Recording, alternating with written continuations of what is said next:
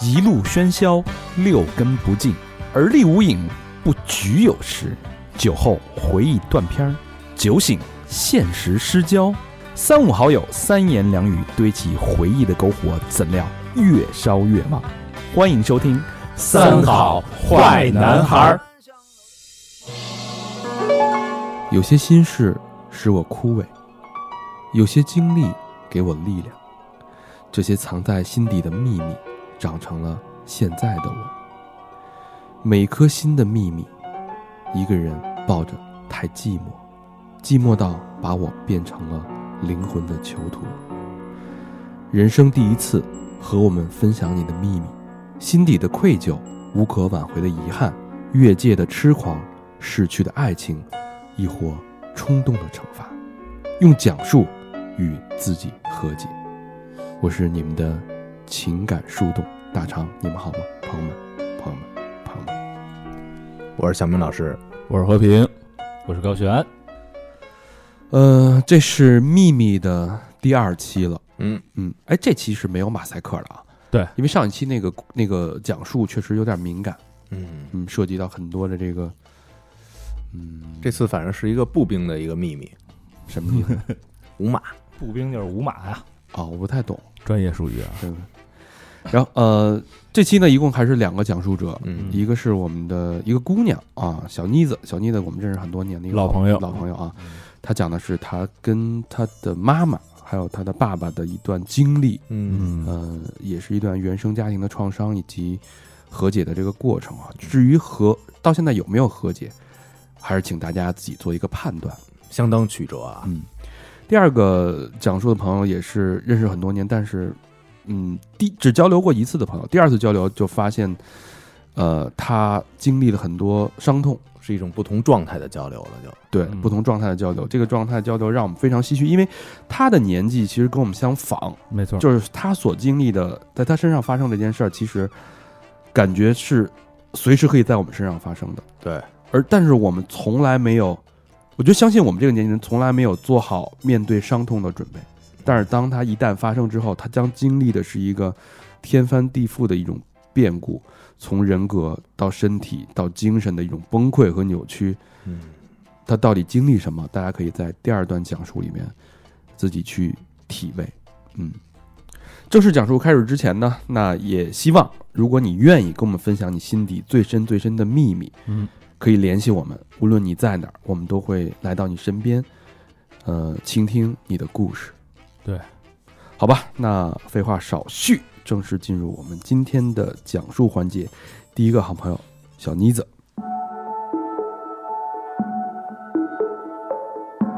今天其实分享的这段经历，我们是有一次在就录完三好写真吃饭的时候，酒后嗯，酒后的时候，然后说到这个动情之处了，然后小妮子跟我们说，这是她第一次跟人聊这段经历，嗯，然后当时说者无心，听者有意，我跟小明老师就把这事儿记下来了，对，就想着有机会把这事儿，呃，其实是挺有触动的，对我们俩，嗯，呃，这其实是关于小妮自己原生家庭的一段经历，一把鼻涕一把泪啊，这个呃是当时是在在新疆是吧？嗯嗯，在新疆，所以这这段经历对你的人生会有什么样的影响，或者说，呃，为什么上次你愿意第一次把这件事儿讲给我们听？嗯，上次呃，可能是第一是因为借着一点儿，因为喝酒了嘛，然嗯后氛围到那儿了，哦，然后具体的是咱们当时聊什么来着？然后我突然间就闪回到了小时候这一段经历的一个画面，嗯那帮拍黄瓜不 错，说是这个，可能是就是突然间脑脑海里面就闪回了那个画面，然后嗯，又借着酒劲儿，然后又就觉得那个氛围和和那个感受是。就是不自觉的就想跟你们去表达，因为本来我们也认识很久了，就是、呃，你们对我来说都是很好的朋友、很好的哥哥这种，所以就是很安全的一个一个状态下。那你说出来之后，你觉得心里是一个什么样的一个感觉？啊就是当你把这件事压抑那么长时间的一个秘密给它说出来，我觉得是我自我自我和解了。嗯对，就是我其实在，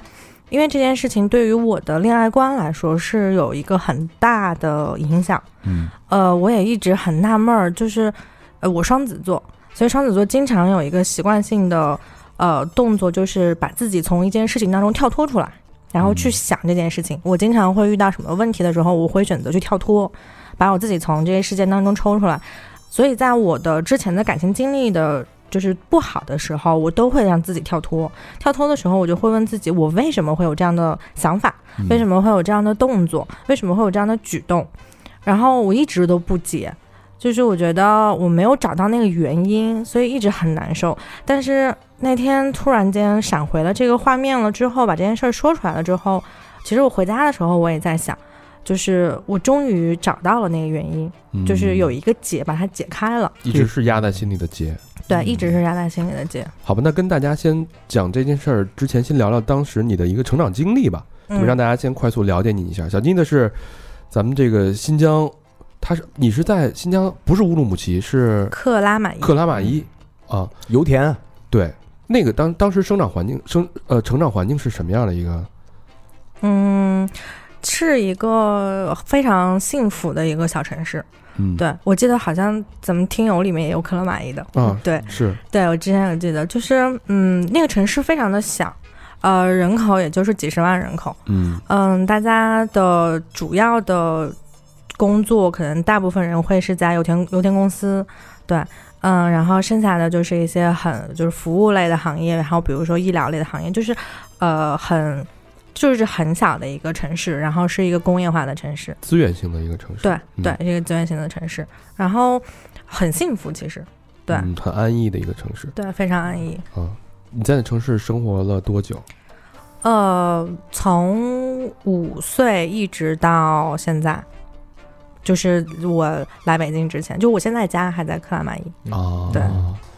爸爸妈妈都是对，都还在那边嗯都是做呃，父母都是做医疗行业的啊，对好吧医，生。那这件事儿可以现在可以跟大家聊一聊当时的整个一个经过。嗯，当时的经过是，那是我还在小学五六年级的时候，嗯嗯，其实我小的时候，父母对于我的就是我的感受来说，就是父母是很很平常的一对夫妻的一个状态，因为小的时候其实还不是很懂什么是爱情，什么是婚姻这些东西都不懂，所以每天看到的就是呃爸爸妈妈每天呃早上起来做早饭，然后吃完饭了之后去上班，晚上又回来，然后大家会一起看电视这种。就是非常的平常。嗯、我觉得跟每一个小家庭的日子都是一样的。然后，嗯，有一年是夏天，有一年的暑假，嗯，突然间我的我们一家的生活当中多了一个人的名字，嗯、好像是姓，好像是姓苏吧？对我，我应该记得他姓苏。嗯就是就是突然间多了这个名字，他经常的会被提及，会被我父亲提及，然后会在我妈妈的口中也能听到这个名字。嗯，后来有一次我第一次见见到这个人的时候，是有一次中午放学，我爸说，呃，今天中午那个我们都忙，然后我把你送去一个阿姨家，然后阿姨给你做饭吃，嗯然后你在他们家休息休息之后，你就去上学。然后我说好，然后我就去了，那是我第一次见他。嗯对然后第一次见他的时候，就是一个很很热情的一个阿姨，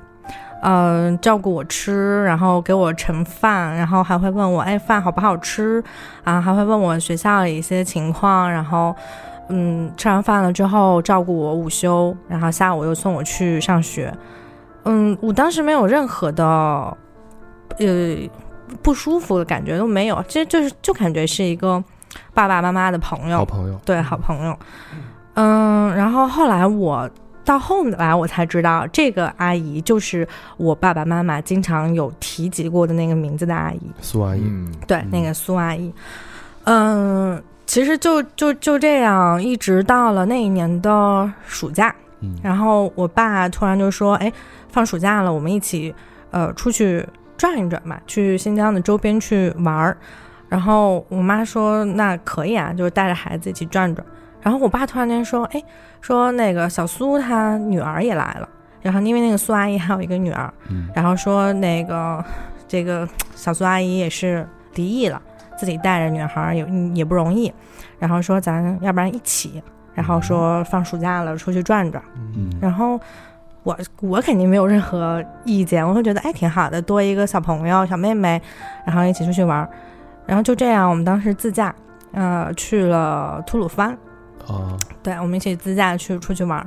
然后。嗯，其实一路上没有没有什么，因为我我妈妈坐前排副驾，我跟阿姨还有小妹妹，我们就坐后排，就这样一路就出行。嗯，我第一次觉得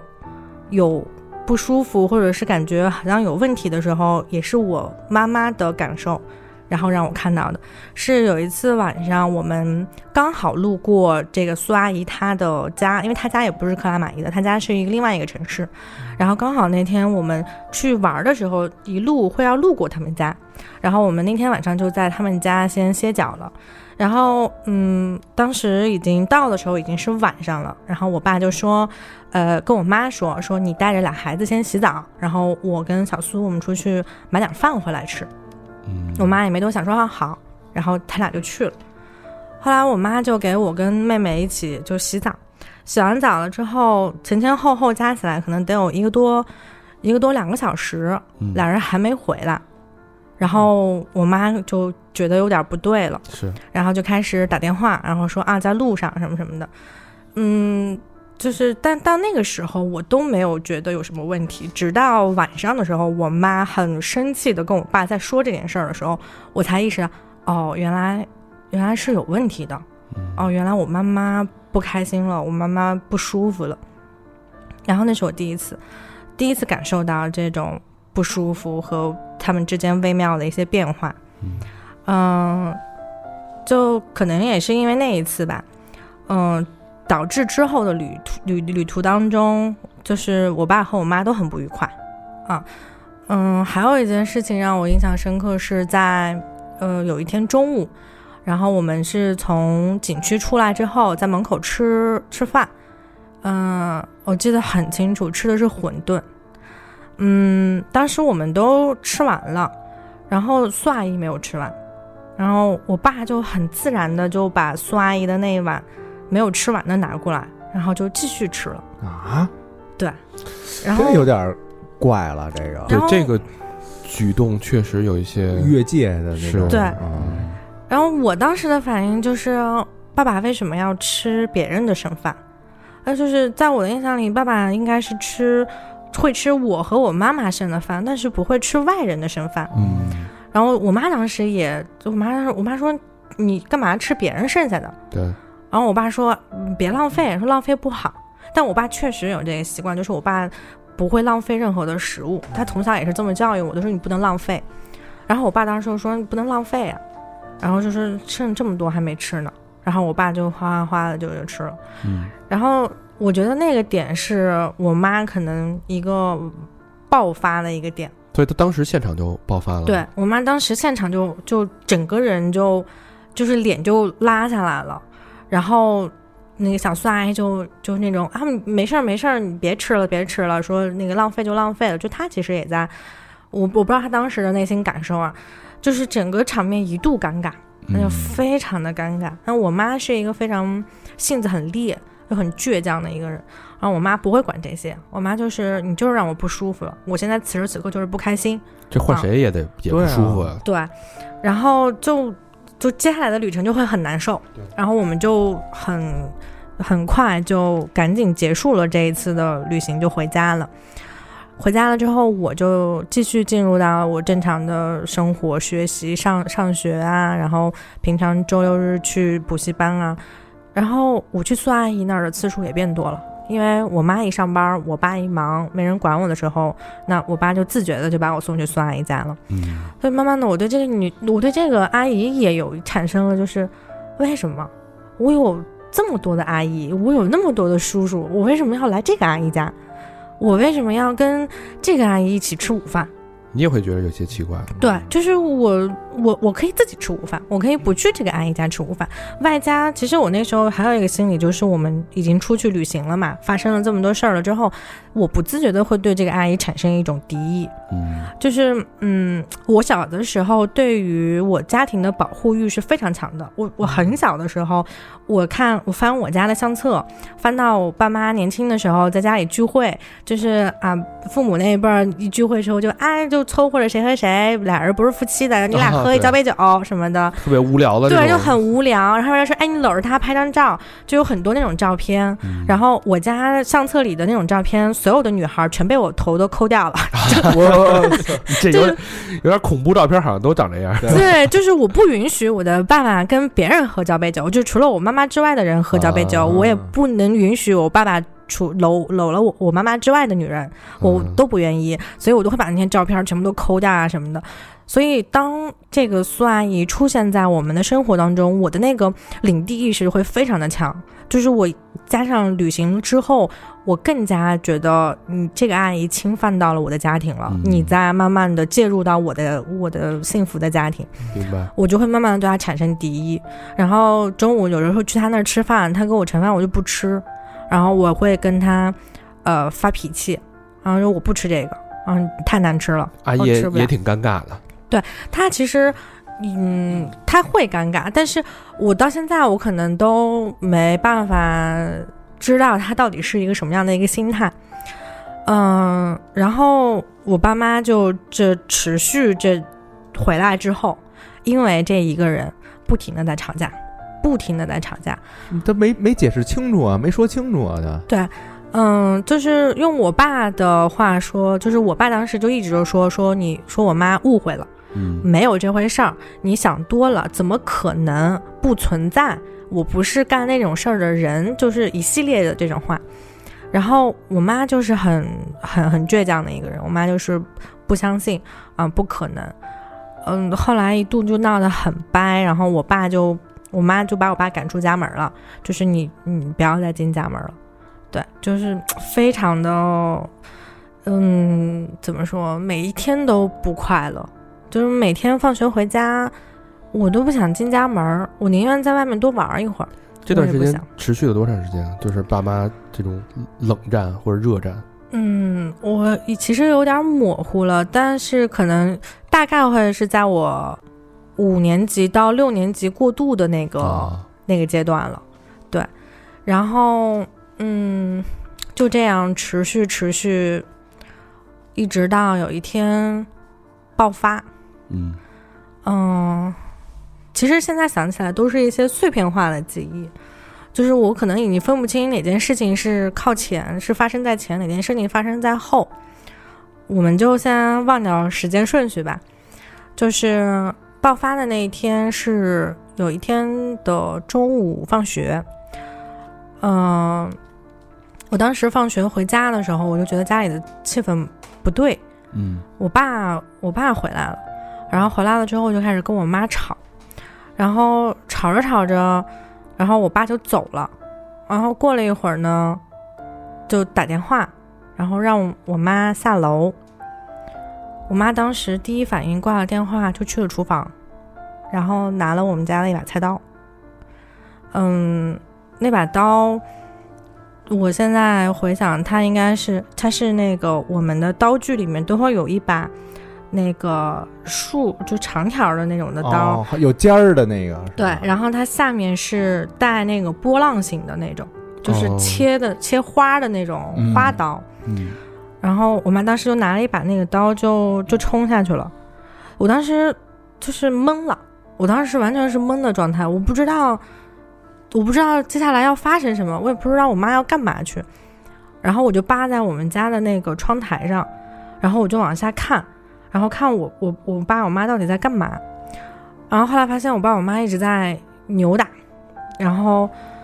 还有一个叔叔啊，那个叔叔就是介绍小苏阿姨跟我爸认识的一个叔叔。嗯，嗯，然后我当时就觉得，哦、那可能是这个叔叔，我爸把这个叔叔带过来，然后过来跟我妈来解释澄清一下，澄清这件事情。但是我妈其实那段时间已经抑郁了，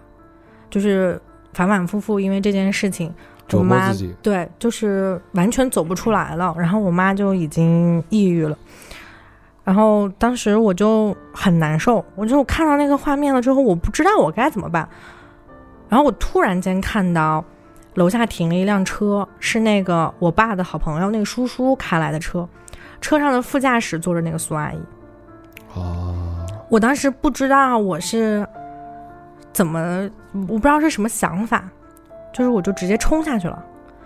我爸我妈还在一边儿跟那个叔叔三个人还在扭打在一起，就是我妈就当时拿着刀子就说：“今天不是你死就是我活，就是咱俩就必须得死一个。”就这件事情没有没有那个没有什么可说的，我不会相信你任何，就是一直在那儿扭打。然后我爸就说：“你听我解释啊，然后你听他说啊，然后怎么我当时就下去的时候，我就感觉所有的画面都是慢放。嗯，我爸我妈在那边扭打着，然后我就自己一个人。我当时的眼睛里面只有那辆车的副驾驶，嗯，然后我冲到那个副驾驶，我把门拉开，然后那个阿姨就坐在里面，我手就扯着她的头发，把她从车里，我不知道我哪来的那么大的劲儿，我就扯着她的头发，把她从车的副驾驶就揪了下来。嗯然后救下来了之后，阿姨就摔倒在地上，然后我就不停的在踹她，我就不停的在打她，我用尽了我所有的力气在打她。然后那个小的时候还上了上了那个健康卫生课，有学有有学过那些呃什么生理的一些构造啊或者是女生的一些，然后我当时就知道女生最脆弱的部位是下面，我我当时想都没有想，就是踢了无数脚那个阿姨的下面。那他就一直在，他就在一直在叫，他就一直在喊救命，然后说不要打了，然后就我完全没有听到他，就是那些话就感觉就从耳边就飘走了。我当时满脑子就是这个阿姨破坏了我的家庭，这个阿姨是罪人，这个阿姨我非常的恨她，我一定要出这口气，我一定要为了我妈妈出这口气。然后我就就是不停的打，后来我爸我爸他们发现了，然后把我就抱走，然后我妈就看到我的时候，我妈也傻了，我妈也没想到。而且我当时边打他的时候，边把我小时候学过的所有的脏话，我觉得最难听的话，全部骂到了他身上，我全部都说出来了。然后等我爸过来把我抱走，就是拉开了之后，突然间就是周围的一切都回归正常了，不再是慢动作了。然后我发现我的邻居叔叔阿姨、我的同学全在围观。同学都出来了，对，嗯因为当时正值下班儿，中午下班儿放学的时候，嗯，然后我当时就我就懵了，然后我看着那阿姨就是乱七八糟的头发，然后我就完全就懵了，不知道我自己干了什么。然后后来就我爸就说赶紧带着这个女的走吧，然后就让那个叔叔开着车把这阿姨就带走了。然后 这个就是爆发的那一天。嗯然后爆发了之后，这个事儿依旧没有解决。嗯我妈就说必须得离婚。嗯，我爸就是离开家，被我妈赶出家门了之后，每天都是我跟我妈在一起。我妈那段时间已经是非常严重的抑郁症了，非常的严重抑。郁到什么程度？嗯，抑郁到我每天回家很提心吊胆。嗯，我记得有几个画面，有一个画面是我妈每天回家都会骂我，每啊骂他天会骂你，因为我的学习，哦然后因为我听歌不好好写作业，就是啊，还有包括吃饭，就是他会找无数的理由去骂我，就是骂到撒我气呗，就是对，其实是拿我撒气，就骂到我已经不知道我该做什么是对的了。然后还有就是那种突然间对我特别的好，我记得很清楚，有一天我妈周末的时候阳光特别好，我妈那天突然间心情变得特别的好，然后就说说，哎，我带你去做头发吧，嗯然后就带我去，我那时候才上小学六，那时候已经是六年级了。嗯，然后带我去了理发店六年级做离子烫，就给我把头发拉直，然后说特别好，然后就特别开开心心的。那一天就是母慈子孝，非常开心的度过了一天，然后还去吃了好吃的。结果嗯，因为当时那个离子烫那个头发说不能扎，一个星期不能扎头发，所以我上学我也没扎头发，但是学校不是不让嘛，后来就告诉我妈了，然后就说你这必须要把头发扎起来。结果老师跟我妈说完了，当天晚上我回家，我一进家门，我妈就看我就不对，然后就问我说你为什么不扎头发？我说我说我们那天一起去剪头就去弄头发的时候，人家说了不让扎嘛。然后我妈说：“那你你知不知道你自己是学生？”然后就直接就转身就冲去那个厨房，拿了一把厨房的剪刀，然后一剪刀就把我头发一边儿就剪了。我当时就，我当时就哭，就是不停的哭，就不理解妈妈为什么是你带我去做的头发，你说这样好看，然后。就是因为我不扎头发，那你可以告诉我，让我扎头，你为什么要剪，把我头发剪掉？他的情绪已经失控，喜怒无常了已经。对我妈已经就是非常的、非常的喜怒无常，然后整个人的状态也很不好。然后我就跟我妈打架，因为其实我脾气也比较随，我妈就很倔。那段时间我跟我妈打了无数场架，我妈拿垫子扔我、扇我巴掌，然后我抓着我妈的头发扭打，我们两个人每天就是三天一小闹，五天一大闹的这种，就就这样，我真的有点受不了了。嗯，然后还有情况就是，我妈选择轻生的那些事儿。我第一次发现我妈想要轻生是，我有一次回家，然后发现家里面没人儿，然后我就去去上厕所，然后我突然发现厕所的那个水管上面挂了两两根绳子，嗯，然后我当时的第一反应，因为那段时间已经知道妈妈这种情绪的状态，然后爸爸也会打电话跟我说，你要多照顾妈妈的情绪，妈妈可能是呃有抑郁了。所以爸啊爸一直还在关注你们。对，爸爸还是很关注我们的。然后抑郁症这个词儿，就是从那个时候我才我就开始知道了。然后就是妈妈有妈妈应该是已经得抑郁症了，然后你要多关心妈妈，然后你要她做了什么，你要多体谅她，啊，你要多关心她。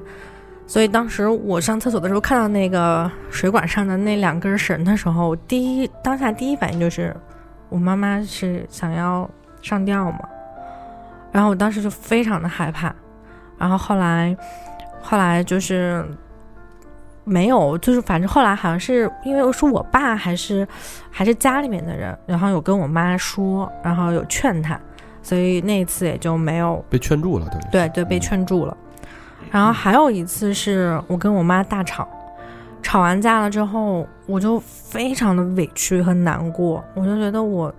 为什么我的妈妈为什么会变成这样？然后我那天跟我妈大吵完打完了之后，我我说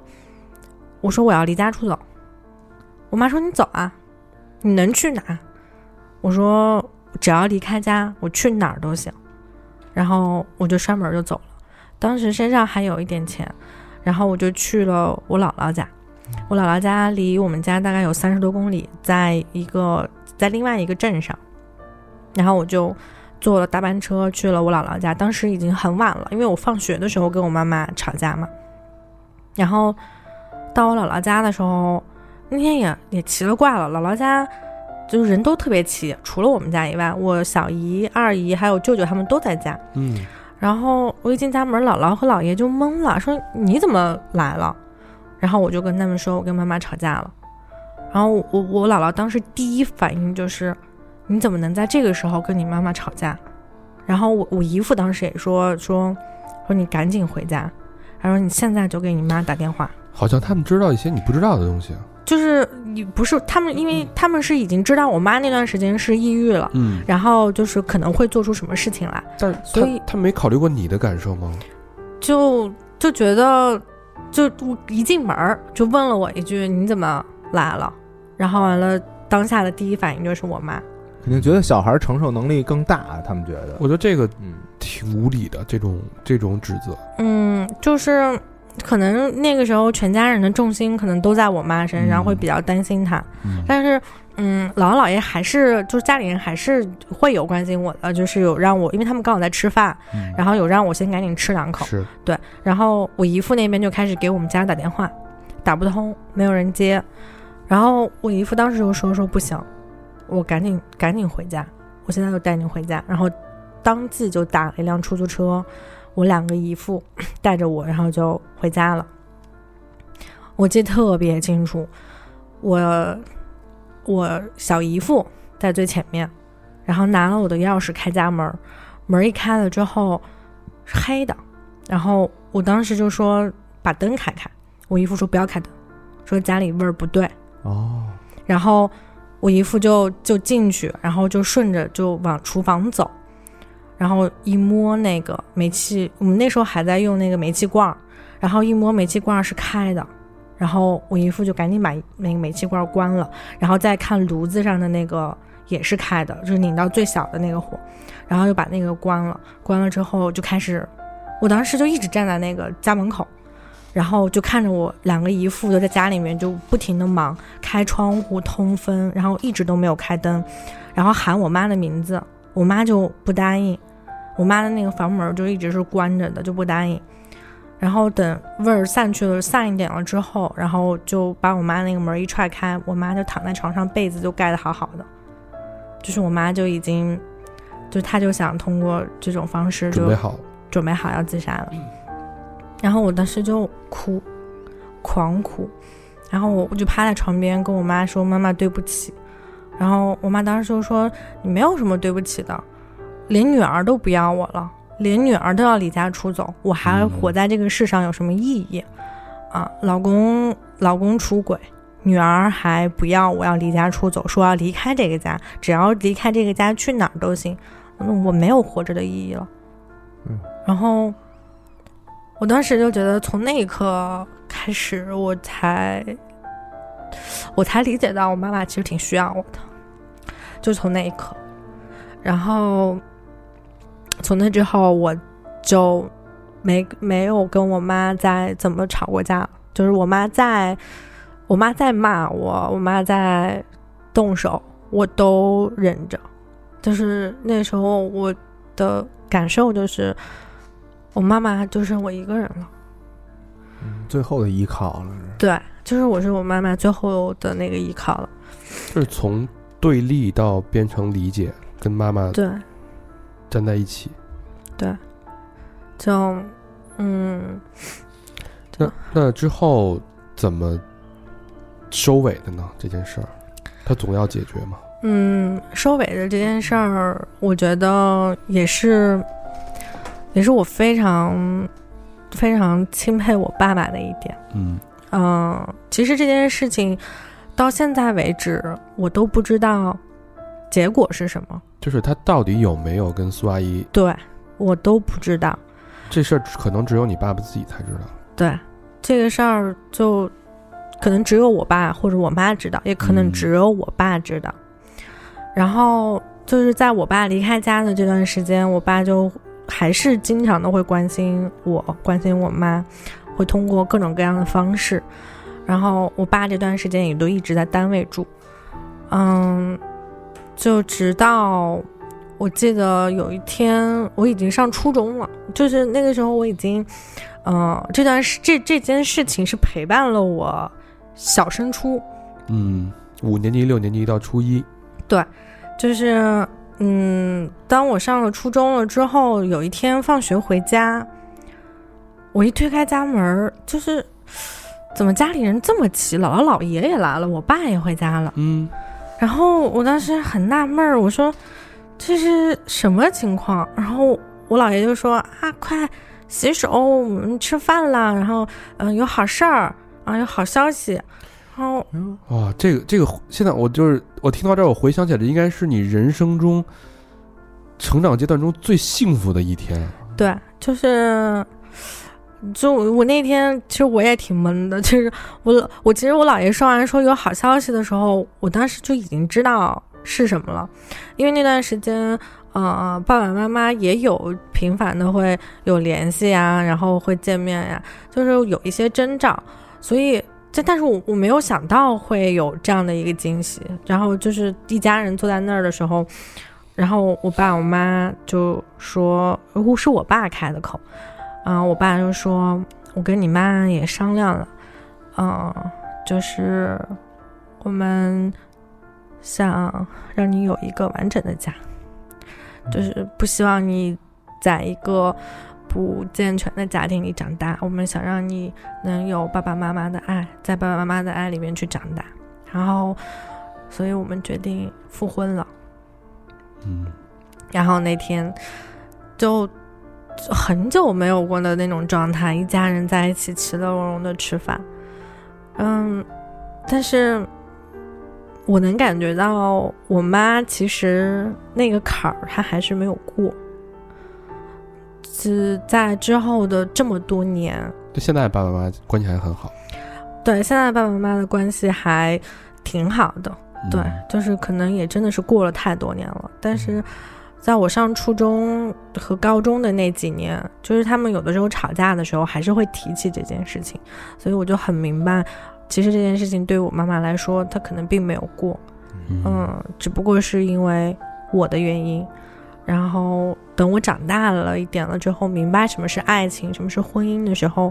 我就觉得他们复婚可能在我妈妈看来还有一点就是，毕竟就是跟这个男人在一起这么多年，嗯，你已经习惯了这个人在你身边，就是，嗯，我妈不是一个，我妈她虽然很倔强，但她很感性，就是可能对她来说，这个人打打闹闹一辈子了，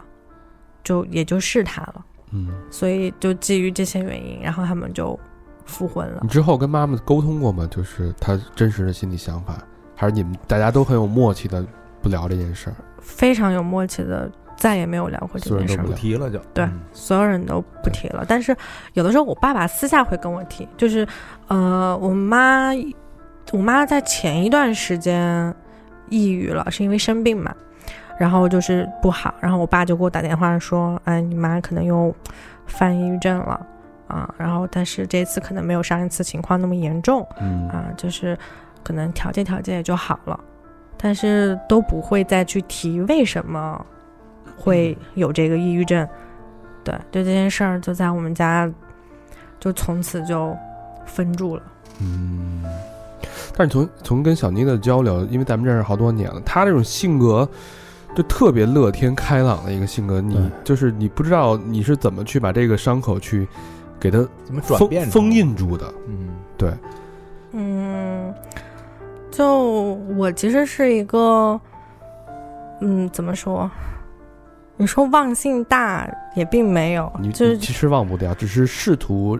潜意识去忘掉。对，就是试图让自己觉得我其实一直都生活在一个非常幸福的家庭，我的爸爸妈妈一直都很相爱，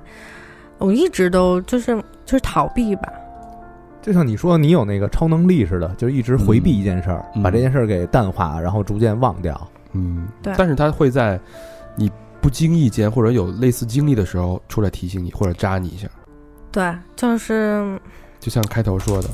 嗯，某一个时刻突然的一个闪回，嗯或者是，嗯，我其实到现在我都不敢不敢回我们之前的那个老房子，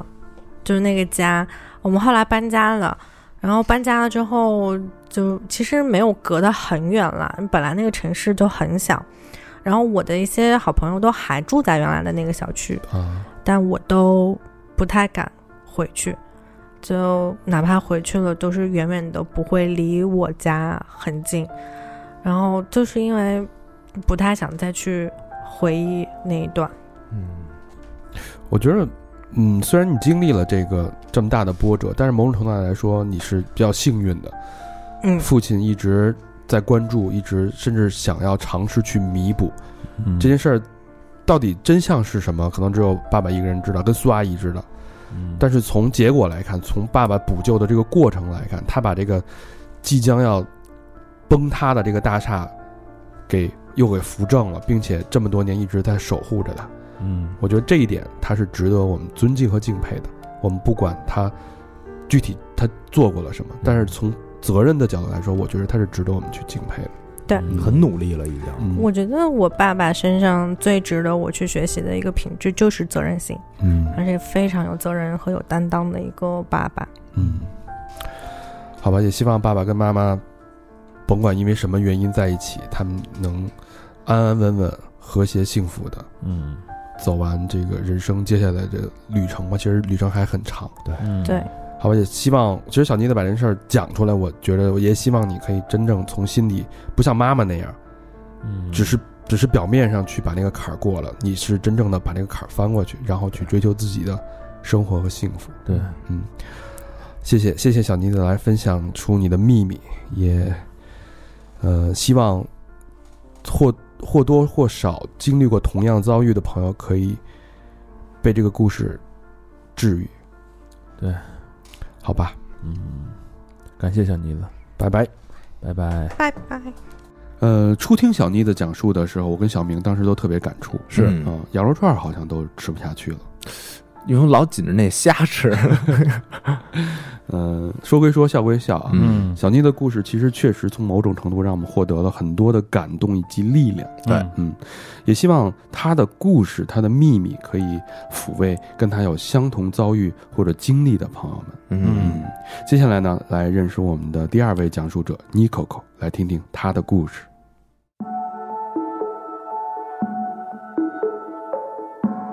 呃，今天我们是一期外采节目啊，嗯然后我们来了一个，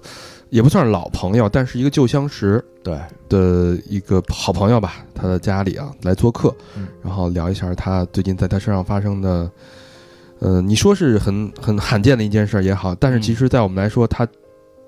一直在我们身边不断的发生，只不过这次离我们非常非常近嗯，啊、我们的朋友 Nico Nico 跟大家打一招呼吧，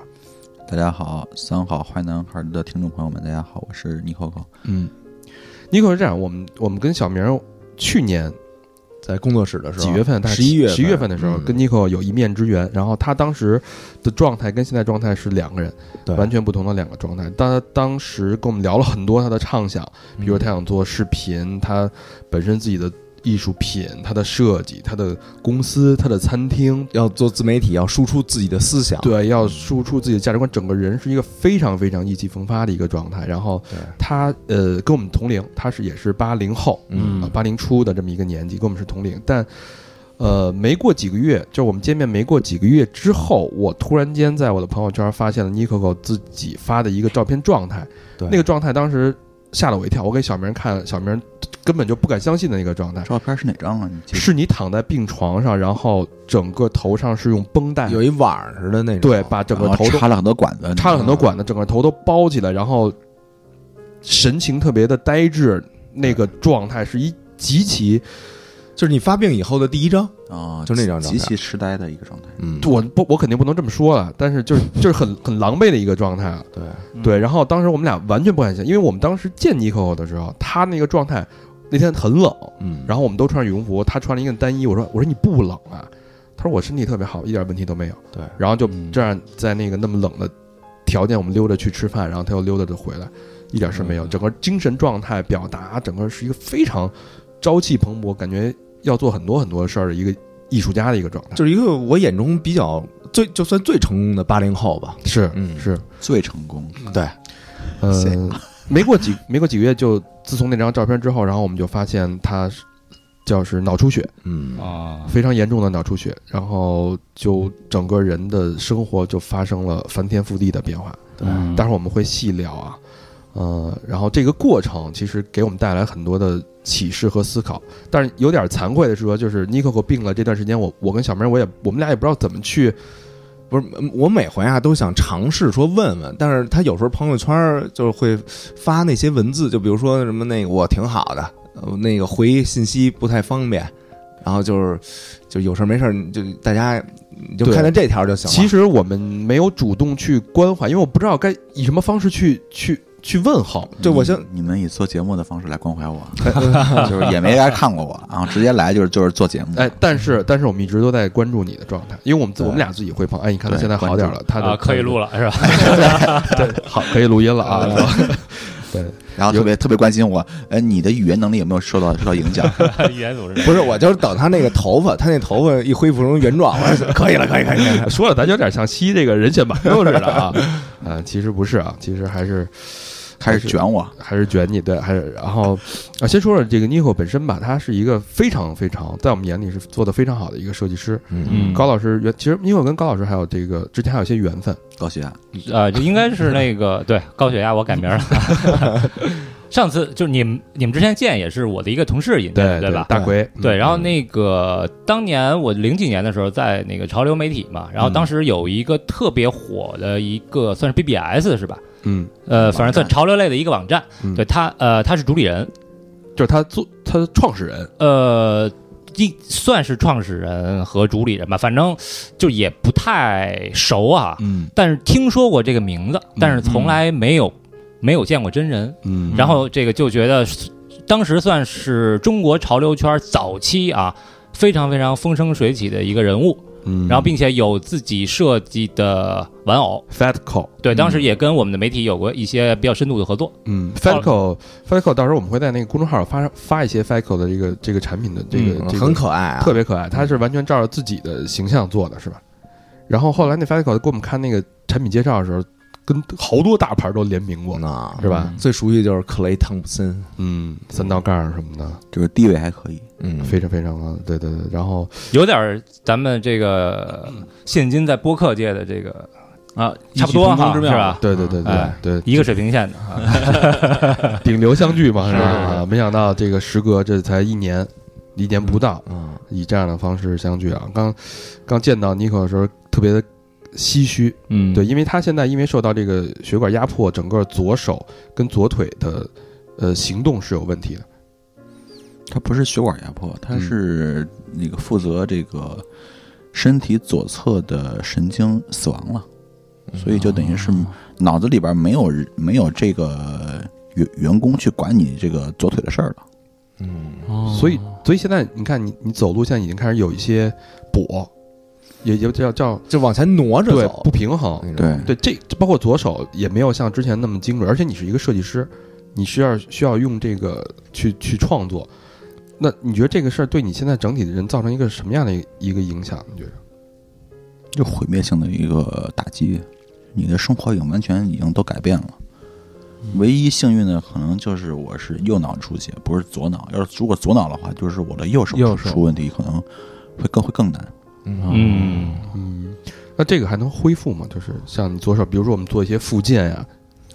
复健它不是万能的，恢复是可以恢复的，但是恢复得看它是一个什么样的程度。嗯我可以说的话，就是再也恢复不到我发病前的状态了，永远也不可能，只能说是尽量去接近一个正常人。恢复它可能是靠什么电疗啊，它刺激那块儿的那个神经，不是，嗯，就是运动物理的那运动个，对，只能是物物理治疗，就是运动康复，就是你要不断的去让你的脑子去获得一个这个如何正确走路的这么一个一个记忆，然后不断的强化强化它。哦，嗯嗯你你说的那个针灸或者电疗啊，它其实医院里边确实有这么一项，嗯但它不是说是让你去恢复到正常状态的这么一个一个环节。嗯，所以那块儿脑脑神经是已经是死亡了，嗯，死亡，所以你是需要靠周围的神经去替帮忙，顶替它的那个功能。那咱们先说一下这个生病前的一个状态吧，也就是去年去年年底的时候，当时人生是一个什么状态？因为我们觉得你当时是一个意气风发的一个状态，比如有很多的计划要实现，然后整个人的状态也是感觉充满雄心。当时你是我是人生应该是最最佳的一个状态吧？对，各方面都是非常理想的。然后我我就是喜欢在每年年末的时候去制定第二年的一些计划。嗯然后当时是二零二零年的结束，嗯嗯嗯，二零二零年呢，我是又我们是又在杭州做了我们的第二家餐厅，嗯日料馆儿，对日料餐厅。嗯呃，然后我的玩具也在当年结束了，结束了跟很多嗯大品牌的合作。嗯然后我就是想，二零二一年，我想我我想在新做很多的我之前没有做过的事情。嗯嗯然后当时我就想我，啊，本人的声音条件也还不错，嗯嗯嗯，然后毕竟生活经历也这么多，很多人可能也都想从我这儿获得一些如何从一个北漂小屌丝到一个嗯、呃能完成自己呃梦想的这个这个过程。其实我是有自己的很多的这些心得体会的，嗯就是说能不能用自己的三观去做一些知识的输出，是嗯嗯，会做，因为我其实平时空闲的碎片时间还是挺多的，但是一直没有利用它去做一些，嗯、像《三好坏男孩》啊这样的节目。嗯我觉得其实这个时间用用起来还是，万万一我再能做一个比较有价值的一个一个自媒体的一个一个节目呢，我觉得嗯对我也是一个特别特别好的一个事情。嗯，所以当时做了很多计划。对，很多很多的计划。嗯，那这这个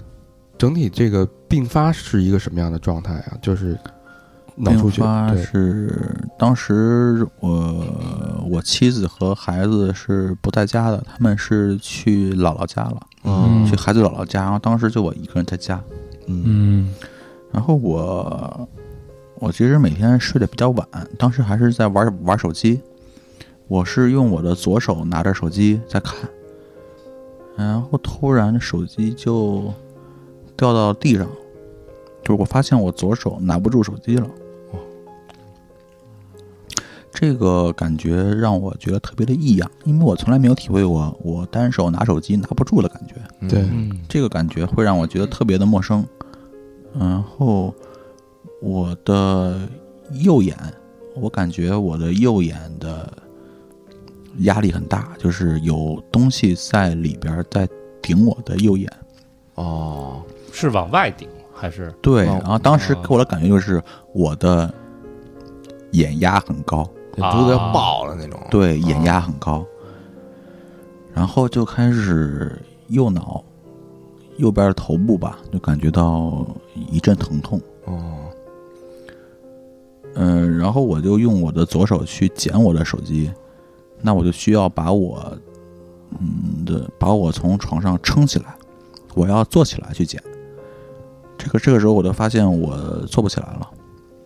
我用左手撑的话，我左手没有劲儿啊，然后我就把自己撑起来，撑不起来，我不断的在倒下，嗯最后我是用一个很狼狈的这么这么一个过程吧，把自己给撑起来，坐在了床边儿。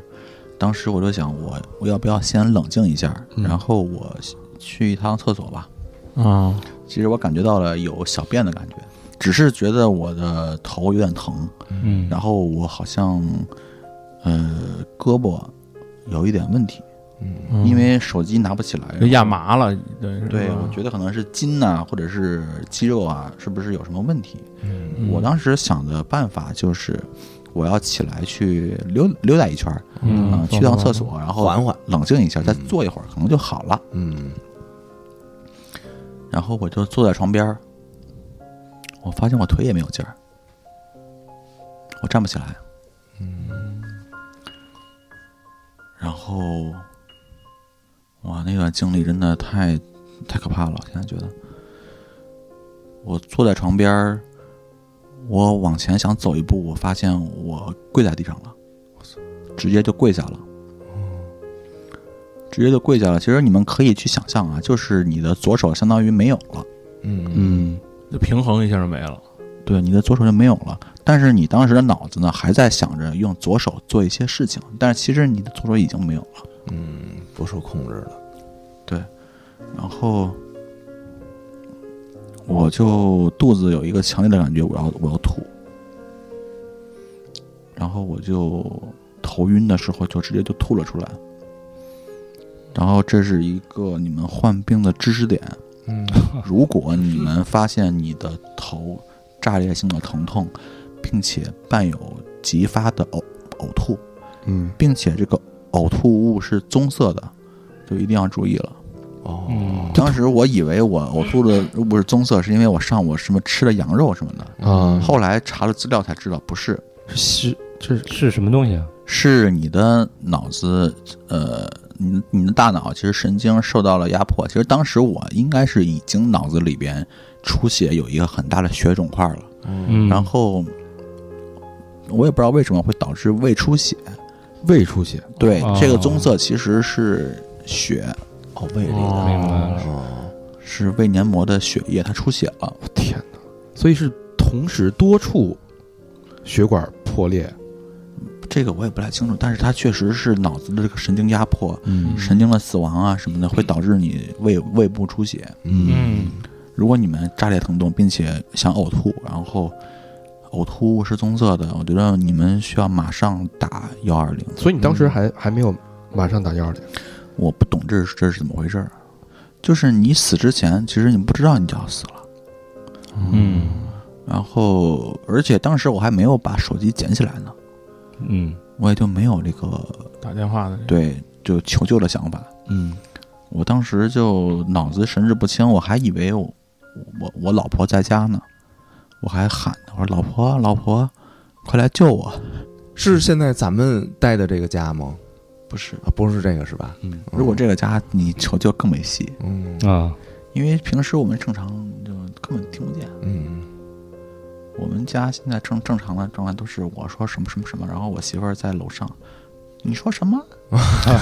得得发语音。嗯啊，啊，在妮可家现在是一个三层的一个别墅，嗯对，这个也是他在这个生活最巅峰状态的时候，嗯在做所有规划的时候，当时全家决定买的这个房子。嗯但之后整个经济也会受到很大的影响，这我们待会儿放后边嗯再说。所以当时就是产生幻觉，进行求这个自我求救。我当时其实是就一头又倒在了我的呕吐物里。然后哦，啊我其实当时的感觉我记得很清楚，就是我好困，嗯啊，我就困着困着困着，我就在呕吐物里躺着睡着了，昏迷了，等于就其实就是昏迷了。嗯但是我当时是觉得我睡着了，我困。嗯之后的记忆我就一点都没有了。我再次有记忆就是在医院了，哦，醒来的时候就已经在医醒院来了，的时候是在医院。其实这这中间大概有有将近十天的时间，十天哦对那那后来回忆说，你从这个被发现，然后被送到医院，中间隔了多长时间啊？我来说一下，这这这中间十天发生了很多事情。啊，发生了呃送送医到做开颅手术，嗯然后 I I C U 抢救，嗯呃植物人状态的昏迷，嗯嗯然后持续了这么多天之后，然后我的生命体征稳定了，就回到了一个普通病房，嗯然后我才正式的说醒来，有意识。有意识在病床上发了那个朋友圈，说我一切都好。嗯，这十天发生了很多很多的事情。啊那等于是老婆孩子回家以后发现的你才嗯送的医院是我媳妇儿给我发微信，嗯但是我一直没有回过。嗯然后她就觉得不太正常，她就让我们小区的物业来我们房间看一看。这个小区的物业是非常好的。嗯那啊我们有一个习惯，就是有一把备用钥匙是放在家门口的那个地垫下边儿。我媳妇儿就让那个物业的保安说去看一下家里边儿是不是出什么事儿了。嗯然后保安一进门就看见我在地上躺着，然后就马上送到了医院。嗯啊保安但是这真管用啊，但是这个时候已经是我距离当时躺下的已经是第三天了，我操，第啊你在屋里躺三天，那已经对过了那叫什么呃黄金抢救期了，已经对，其实黄金抢救期主要针对于脑梗的患者，啊，所以你当时就就躺在呕吐物那一瞬间，一下就过过去就了已三经昏天。迷了三天两天，我我操！等于是我在第三天才得到救助，然后第三天救助之后，医医院就给我做了脑部的 CT，就是查看一下你脑子里面现在是什么状态。嗯啊我媳妇儿就给我复盘嘛，她说你的脑子里面有一个拳头那么大的一个肿块儿，就是这三天一直在出血，我操脑子里面的那个出血形成了一个血液的一个肿块儿，嗯它压迫了我的运动神经，嗯掌管左侧身体的运动神经，所以是等于是这个呃负责左侧运运动的这个神经就全部都死亡了。嗯神经是不是不能是不能再生的？所以一旦死亡了，就不是不可逆的。啊，这个神经被压迫也会死亡是吧？对，因为压迫它可能会导致你缺氧，嗯啊，嗯他血液不循环了，等于给嗯阻断了嘛。等于是你掐了那个神经的脖子，啊，憋死了，你就憋死了。嗯，但但你当时是以一个什么样的心情去发那张自拍照？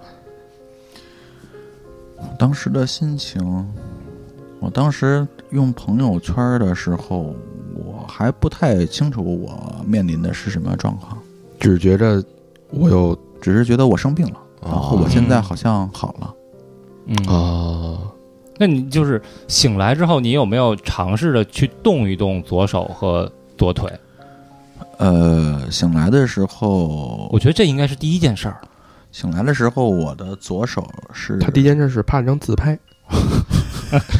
要不然，要不然人家能成事儿 了。他们人家是 艺术家呢。是， 我我当时，我当时我看这，因为我我看到他的朋友圈第一条是他媳妇儿发的，说这个因为、嗯呃尼可可严可可先生，然后因为突发的一些问题，哦，然后所以朋友圈现在有暂时由我来代管，对，哦然后有什么问题什么与我联系，因为也不方便那个接听什么的，嗯对对。然后我就因为我当时我跟小明我俩就惊了，然后后来就过了又过了一阵儿，就发了一张他那张自拍，然后就完全不知道是什么什么状况你就觉得完了，不能做节目了。啊！不是不是不是不是，我觉得这个有故事， 对，当时想， 哎，有节目了，太棒 了！没有。然后然后我们就一直关注嘛，然后就没想到发生了这么严重的一个一个情况，对，因为我们是同龄人，嗯，同龄人这个时候你就比如说突然间老何他出这么一事儿，嗯对吧？你怎么接受啊？你你。对吧？对，赶紧发现去，第一步得早点发现。但但如果说但你这习惯性的不回微信，对啊，这但是我假设当时醒来之后，我的左手是被绑在床上的，啊，绑着，因为这个基本上做过手术的人都会这样，因为他会怕怕你突然醒了是不是？怕你醒来之后去挠、啊乱摸，哦嗯乱摸，啊包括身上插的那些管子呀，嗯，怕你给葫芦掉了。嗯所以基本上，呃，做过手术的人，双手都是被绑在床上的。嗯所以当时我不太清楚我左手的情况。啊，然后后来我是想上厕所，厕所就在我们的住院的那个病房里的一个一个，它里边是有厕所的。嗯我说我要上厕所，然后旁边就有我不认识的人嗯，跟我说：“你上不了厕所。”啊。”然后医医生听见了，就很平淡的跟我说：“你尿吧，你插着尿管呢。我这儿就发现问题”，我心里想：“我不，我就要下床去尿。”他说：“你下不了床。”我当时不懂什么意思，什么叫什么叫我下不了床？嗯，我当后来一想啊，可能是比如说肚子开刀了呢，可能下床会会会撑开，啊，然后我也不知道我哪有问题，我就觉得可能是对我的一种身体的保护，不让我下床吧。啊嗯后来才明白是我没有能力下床，有没有当时那种感觉，就是说跟电影里演的时候，医生说你不要下床，然后就啪啪啪把管子什么那个一拔，然后就往下走，就说我跟就英不信，就跟英雄似的，就就那种叫那不叫英雄， 那叫任性。是不？就是好多那个英雄片里边不都当时有那想法吗？没有就是听还是听大夫的吧听大夫的，啊，因为我觉得好像我确实下边插了一个尿管儿，然后这有感觉的是吧？应该有吧？你要差，可能你也有你。想啊，想一下，你撒尿的那个口儿嗯，插进了一个管子，那你疼吗？那个插进去的时候疼，但是当时我已经被插进去了，就不疼了。就不疼了是吧？对哦已经进去好几天了。嗯，就是那那个时候害怕他是完全一脸懵的，他都不知道什么什么。不？但你已经有感觉了，我我已经没有能力下床，并且我已经插了尿管，对应该有当感觉这个病很当严重啊了。时就想快速的知道我的情况，对嗯就是我怎么了？你当时脑子里全是这个疑问，就是我怎么了？啊，当时我就想问我怎么了，那亲人什么的在身边吗？不在，都不在呢是吧？嗯，不是不是就一个公对无声的护工吧声音吗，应该是有护工你啊，嗯你下不了床就是护工，啊，嗯，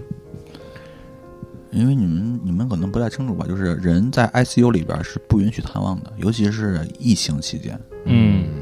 啊，对，嗯是更更不允许谈更了。严嗯啊，对，是是是在疫情期间，对有，多少人就是小孩在 ICU 里边，大人就撕心裂肺的在外边等着，没有办法，只能哭。所以你嗯，看 ICU 门口全都是哭哭泣的亲亲人，哦，就半日床在门口等着，也得也只能在门口等着了，是吧？嗯，对，嗯那这时候就这叫人呗，我其实已经有点忘记了是怎么知道我左腿和左手动不了这个事儿的。我好像是慢慢就发现了。嗯，自己发现的。哎，这个动不了跟就是有有知觉，这是两码事儿。就比如说别人碰你的手，你能感觉到别哎他在碰我，但是我自己动不了，这是痛感什么的那对，种比如说拿一小针一扎你这手，你这哎还有疼，还有触摸的感觉，这种是还有吗？有点像你的，比如说别人碰你的胳膊啊，嗯，有有点像你的胳膊肿了一个特别厚的大包，那个、啊哦那个人在摸你的包，哦，你明白你只能感觉到哎有人在碰我的包，嗯，但是这个包长在我手上，好像是我手上的包，为什么嗯这样？嗯，大概明白这意思。别人摸我的腿，我也只能感觉到有人在摸我腿上的包。嗯，那那你什么时候就非常嗯意有意识的认知到了自己左手跟左脚的问题，而且这个问题是不可逆的？医生微笑着过来说：“你动一动腿，我看看。”我就发现，喂，我怎么动不了？嗯嗯，就是你使了很大很大的劲儿才能动一点点。手也一样，对，嗯，就我们我们复健的时候，康复的时候有有一项就是训练啊，嗯就是把你的手抬起来，你是躺着的。嗯嗯，康复师说，用你的左手的食指去指你的鼻子，嗯，我是做不到的。我操，这种无力感太难受了。这个我我我我试着想一下，如果说当时是你站在这个躺在病床，你发现你自己的左手跟左腿是这个状态，我肯定会想很多很多事儿。嗯，你当时是，当你接受这个事实的时候，你当时是一个什么状态？绝望是一个特别一个递进的缓慢的过程，你不会马上会很绝望。嗯会心存一些幻想，可能是不是觉得过两天没准就好，慢慢练就好了，对我生活中确实有有这么一段时间，就是我不想活了，因为活下去也没有意义。但是这个想法是一个逐渐的一个过程，不会一下子就会这样。嗯，因为开始还是觉得我可能十天半拉月，暂时的，再不了呃一一个月，我手术都做完了，没准过些日子就好了。后来是见到家人了，我才知道我是怎么回事儿。家人告诉我说，你差一点死，嗯，嗯，因为隔这时间挺长的了，被发现的时候，三天啊真的挺长了。他们说那个医生在你的头上开了一个洞，嗯，你做了开颅的手术，你是脑出血，嗯然后呢，你现在是右边身体不太方便行动了。他们说的比较委婉，嗯啊，是这么跟我啊，说。左边身体，啊左边左边身体，对，左边身体不太能动现在，嗯然后你需要人护理，然后你如果想要干嘛，想上厕所呀，还是什么想吃饭，你叫这个护工那个江哥，当时我的护工姓江，是一个男性，哦，这被被解禁，感觉你感觉有点囚禁的那种，那大便的话是需要他把你的身体抬起来，然后把盆儿放在你身下。看来你是有经验的，呃，我护理过重病的病人，对的，对，那当时有没有一种就是屈辱感，非常非常强烈的屈辱感？有点不太好意思。嗯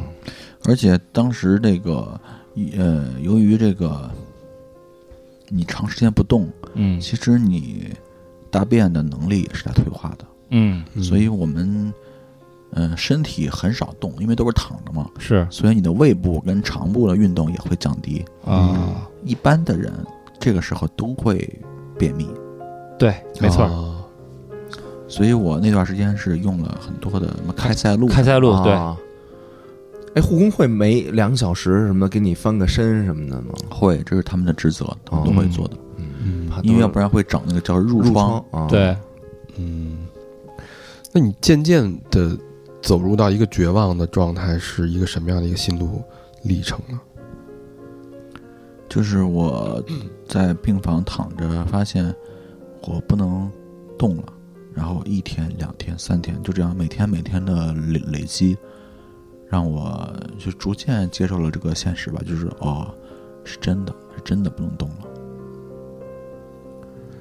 然后你有没有反复跟人什么医生确认什么的？一开一开始的时候都是有点有点轻视，啊觉得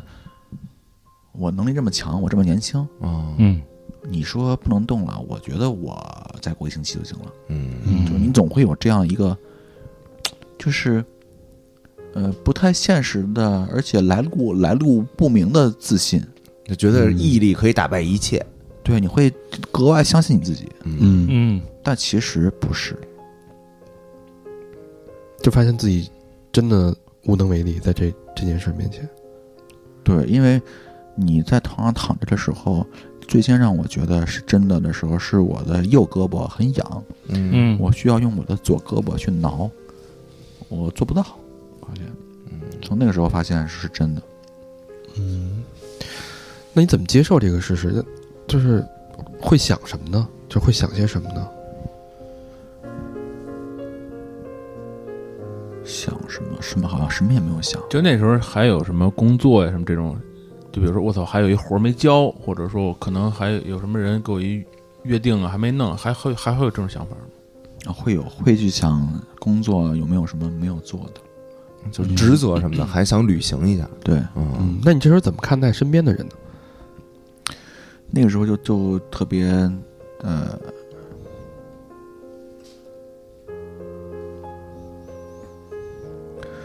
担心家人离去吧，嗯嗯，但是后续我看 Nico 他的朋友圈儿就一直是就是感谢自己媳妇儿，一步一步的，因为我看他的状态是在一个恢复的过程当中，所以你想从他那张 ICU 那张照片到他的一步一步恢复的状态，包括发一些家人，就他每天都会打卡，就比如说那个几个小时扎了多久，对，然后就每天在进步。对对，对，在我看来，我因为我不知道他是这么严重，我以为是可能就是暂时性的一个压迫，然后慢慢的一点恢复会就可以恢复好的。嗯，但没想到会造成这样是不可逆的这样一个一个一个一个过程。对，那整个这个现在看来，这个这件这个事儿对你的生活有什么有什么？刚才你说是摧毁性的影响，那具体点儿到什么程度呢？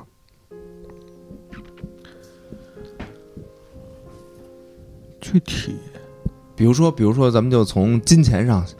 以咱们经济一经济一个方面啊，对经济方，方面，嗯就是我不再能很利索的去做工作，嗯比如说，其实我今天应该给餐厅做一个海报。嗯嗯但是我需要，因为我自己穿衣服也是一个特别慢的一个过程。嗯我从床上每天醒来，到坐在电脑前面工作这个过程，以前可能只需要十五分钟嗯就、就可以做到电脑前面开始工作，现在可能就需要一个小时。啊，然后这个漫长的时间会打消我的工作的积极性，就是我的效率会变得很慢。嗯但我觉得你的整个的这个精神状态哈，我就我把自己代入了一下，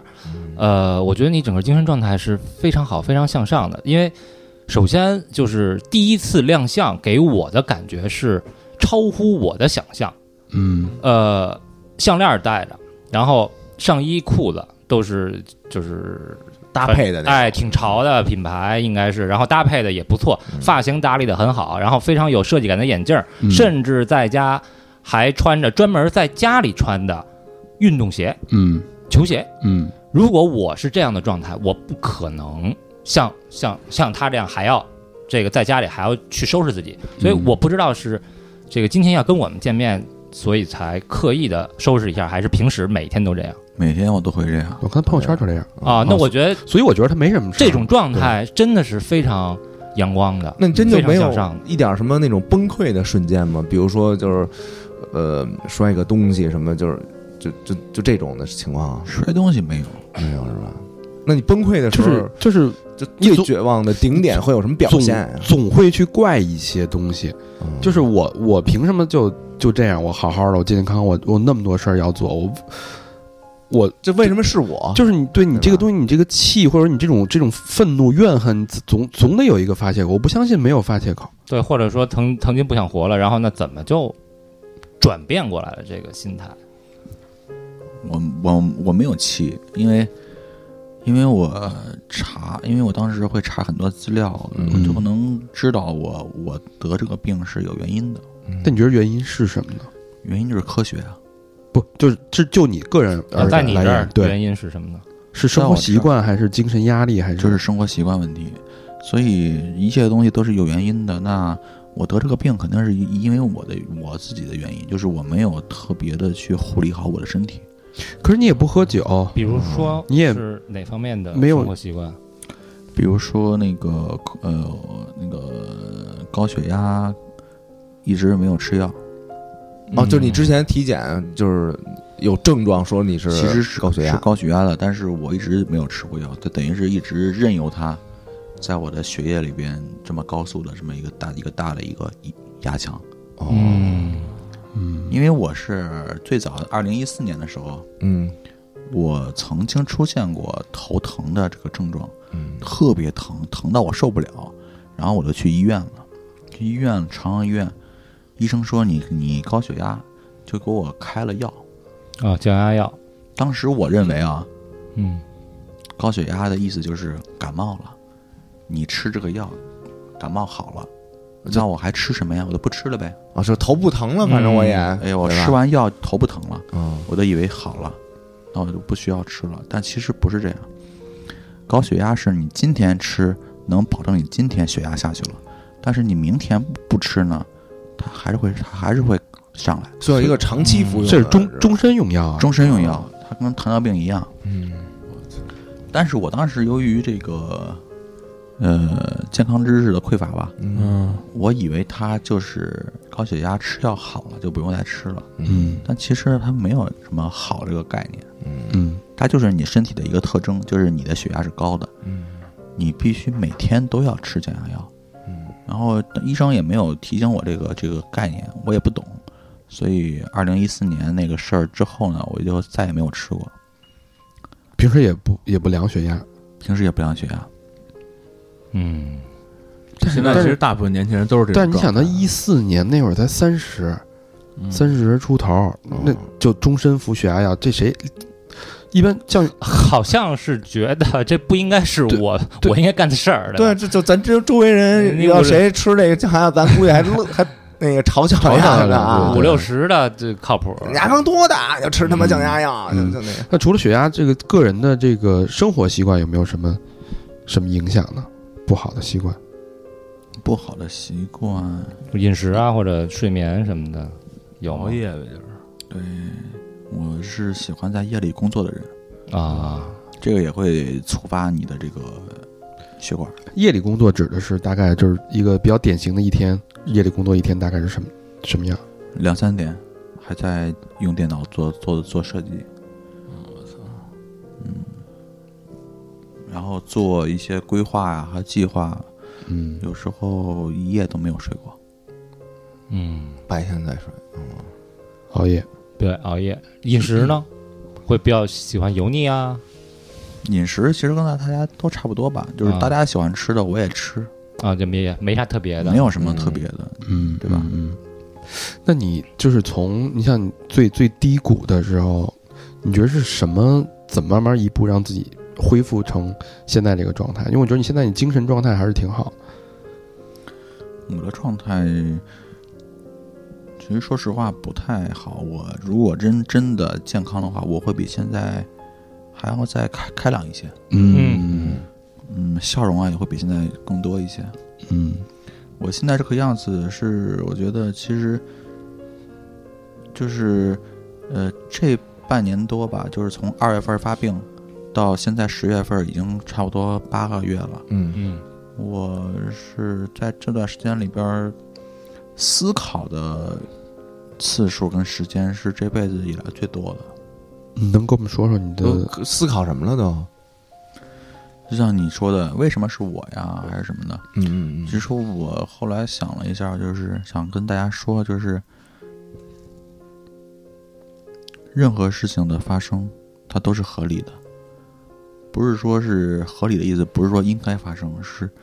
任何事情的发生都是有它自己的原因的。嗯那你任任由这个原因去产生，它就会产生现在的结果。嗯，所以任何事情发生了，它就是有结果的。那你只能做一件事情，就是你要去接受它。怪不得别人，你对，但是你要但我去我不可能做到。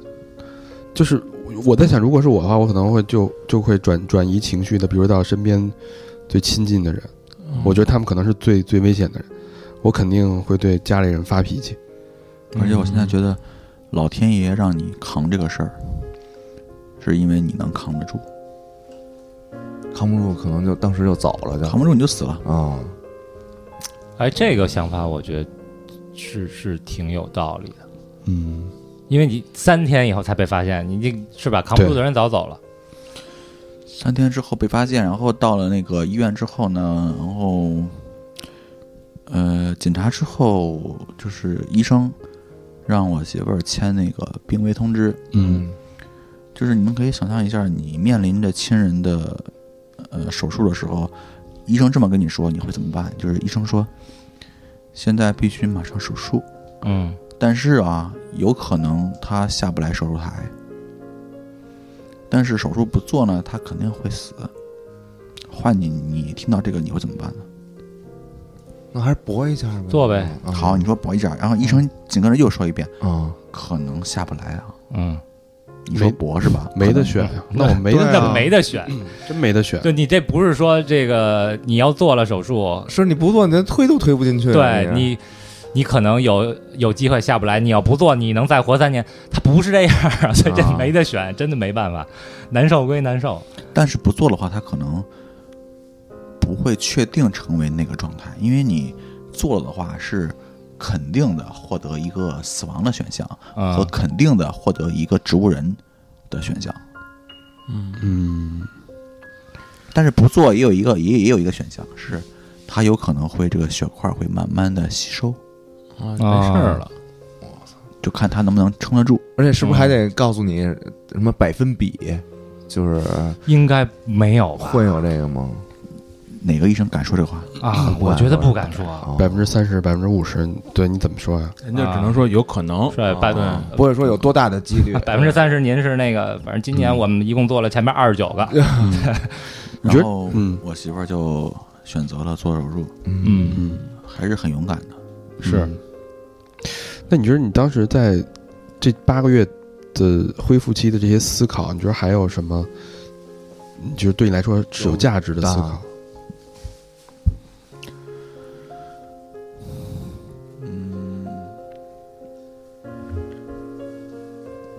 然后咱们慢慢再往下聊啊吧，因为我现在一下也不太能说出一些特别完整的一些想法。就是你看，一般 啊，像我们也不会特别回忆自己特原来特 happy 的事，过去就过去了。但是我不知道，比如像你有这种经历的时候，你会想之前特别 happy 的事儿吗？就我我操，我之前这点儿应该是在哪儿哪儿喝呢，应该是或者跟朋友正聊呢，嗯，就这我往之会去想，会去想。嗯，或者说换一个角度来说，你觉得当你在这个失去很多的时候，你觉得你最珍视的是什么？就是家庭啊，嗯，就一定不能失去这个家庭。那媳妇儿跟孩子，你觉得给你什么什么样的力量啊？因为这个病房里边儿，其实护工还有医生看的是最多的，就是这个病其实是呃最容易就是丧失家庭的一个一个病。久病床前无孝子，对，因为你面临的是你的伴侣的后半生，可能长是期的是一个，再也不能回到以前那个样子，所以你很有可能去退缩，很有可能去呃想抛弃这些。嗯，你当时有没有想过说，就是跟你爱人说说，要不你就不想连累他了，对，要不你撤吧，啊，你颠吧，我这个操，我爱鸡巴怎么着怎么着了。想过那你说过这话吗？也说过，那当时你媳妇儿怎么回的呀？你拿拿一下麦，稍微，嗯，控制一下情绪。哎呦我操！得你这手艺，你就拿把把那个架子撤了吧，对，给我那个话，对，直接拿好。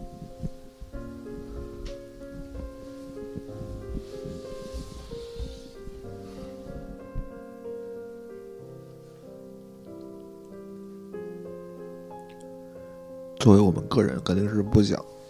连连连累别嗯，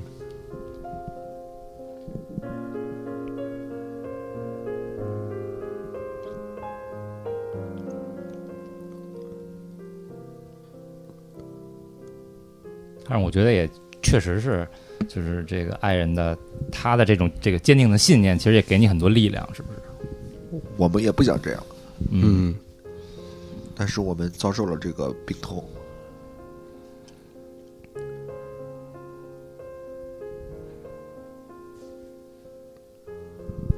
我爱人肯定也不想，就是因为现在其实也没有怎么样，就是没有说我已经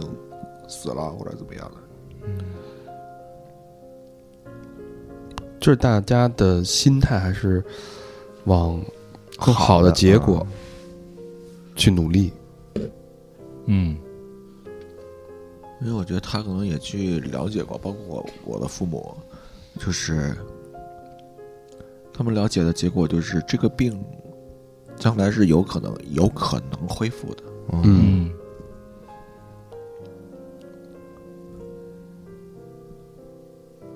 为了这个可能性吧，我觉得也不会放弃。嗯，那你觉得你现在的这个状态，你你能感受到自己每天的这个会有变好啊这个迹象吗？我能感觉到我在慢慢的一天在在在变好。嗯，嗯，因为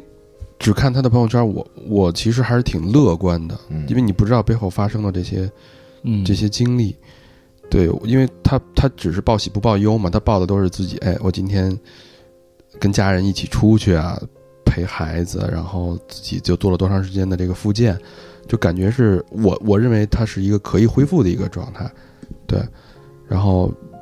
他发的其实也是每天在变好，比如对说我对今天从那个家呃走到这个车的那那段时间是对几分钟，然后过两天可能就缩短了。我觉得也是在进步。嗯，那你是就是什么时候开始这个接受自己这样的状态，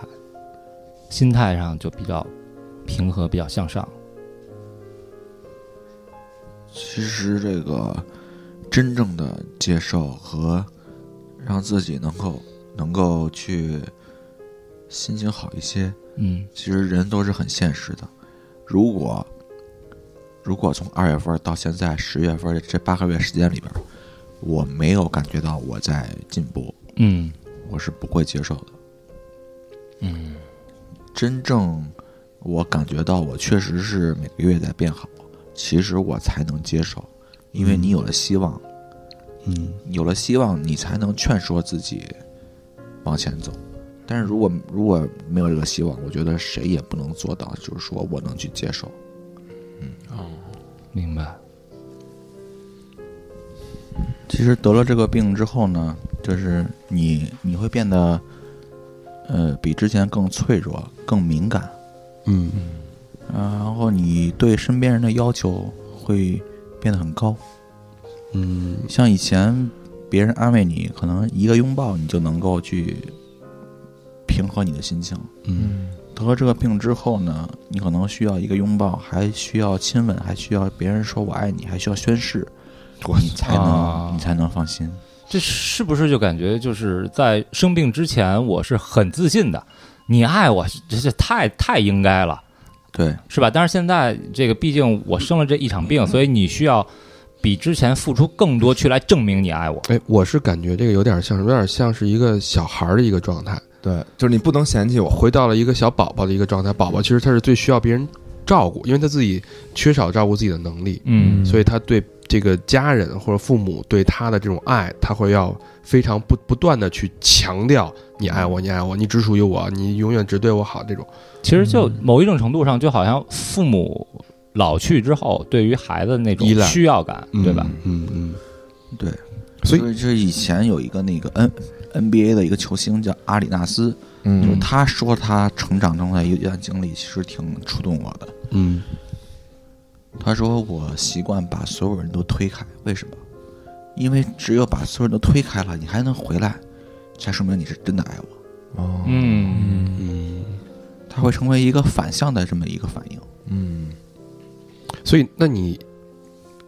那那那你媳妇儿就天天的这么表现，那她会不会有烦的时候这？谁也受不了嗯啊？很累，我会给身边人很大的压力，嗯嗯嗯，父母也会反映说，你生病那段时间对我们没有什么耐心，然后很容易烦躁。嗯我其实自己是看不见我自我自己的，然后，但是反思一下，确实是，比如说，我会特别害怕我老婆出门，嗯或者是回家稍微晚个十五分钟什么的，嗯，我都会去想吧想半天，人会变，人会变得很多疑。嗯嗯这个我也很理解，就是我会给周围人，包括我太太，会很大的压力。毕竟生病的是我一个人，嗯嗯，别人是正常人，他们需要有正常的生生活，正常的社会活动、社嗯社交啊。那他每天都在家里看着我这样，他其实任何一个人都会很难受的。嗯是所以跟你的太太会有这样的矛盾的争吵吗？对，我们会发生争吵，然后我会抱怨、埋怨，会产生很多的负负能量，这个有时候会让他感觉到难以承受。嗯。然后你说我看见我的状态不错，就是因为这八个月时间里边儿，我其实也是在调整我自己。嗯哦，这八个月我还懂得的一些道理就是，不要总是关注你自己，嗯过度的关注自己会产生痛苦。因为我其实，在吵架的时候，在抱怨的时候，我总是有很单调的一个一个句式，就是我后面就是一直在说我自己，我自己都怎么怎么怎么怎么样了。嗯，我动不了，我怎么怎么样，我怎么样。但其实这些都是源自你于你自己对自己的一种关注，嗯就是你会只看到你自己的痛苦，太以自我为中心了，就对，你会变得很自私，嗯你只会你会只看到你自己，但是你看不见别人。嗯那这其实就无形当中，其实给了他一个情感的绑架。嗯，所以我就是让自己变得更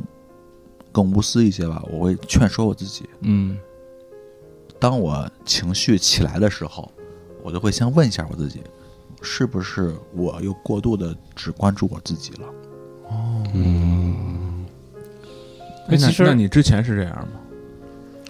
生病之前，生病之前，我不会哦她不需要这这么个。多嗯去想自己，因为我是很自信的一个人，一个人，嗯，他是特别自信的一个人。不是说你出门我担心你，是我出门你要你要担心我。就是其实和这个病人相处起来，本身健康的那个人他也会背负很多的精神压力。就对比如刚才咱们在这个呃，那咱们在下楼的时候，就是我其实是走在尼克后的后面，嗯然后我当时就在想，我我要不要就是扶一下、搀一下？对后来我想要不算了吧，对，就就是你心里会就琢磨很多事儿，你说掺一下，万一她觉得，哎呦，那她哎呦得，没事没事，啊，是，我也觉得他是不是他拿我当残疾人呀、什么的？那你要不服呢？你是不是？哎呦，他我这么着下楼，他都没，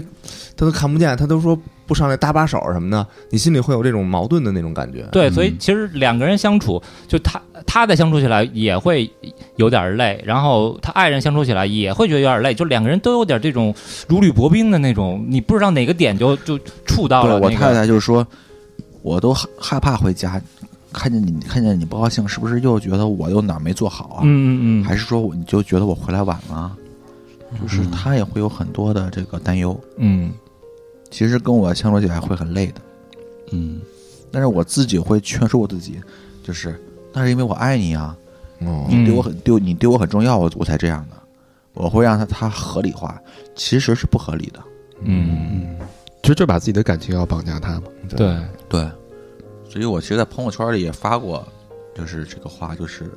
过度的关注关注你自己是不对的。嗯嗯，所以说就是两个人，其实你真正这个病好了，只是刚刚要重新开始的，要重新恢复的开始。你不相处模式会发你生变不化，光要面对这个病魔的这个斗争，你还要两个人之间的嗯非常细微、敏感的情绪的变化。没错，其实我已经有心魔了，我觉得我其实已经不正常了。还这个还体现在什么？这个怎么？讲呢？就是一个是过度的关注自己，一个是过度的会观察别人，嗯然后过度的解读你看到的一些东西。但是你这个解读以后，可能它就不是客观的。哦，嗯你会别人就觉得别人做了一切都是对你有针对性的，或者说是对你的对，一包种括我太太去健身房，我我就特别担心她嗯，去见别人。嗯哦，你会你会变得不太正常，你会变得不太正常。多疑。然后我分析了一下所有的，你说呃怎么样？我最终接受我自己了，就是我想通了一个事情，就是不论生活怎么样的变化，别人怎么对你，你最终你最终最终只有一条路能救赎你自己，就是好好的恢复你的身体。嗯只有你的身体的能力变强了，嗯，你才会自信，你才能面对所有的变故对你的影响。嗯，所以在身体没有康复以前，不要想那么多。你你想的只能是你康复你自己，你让自己恢复了行动，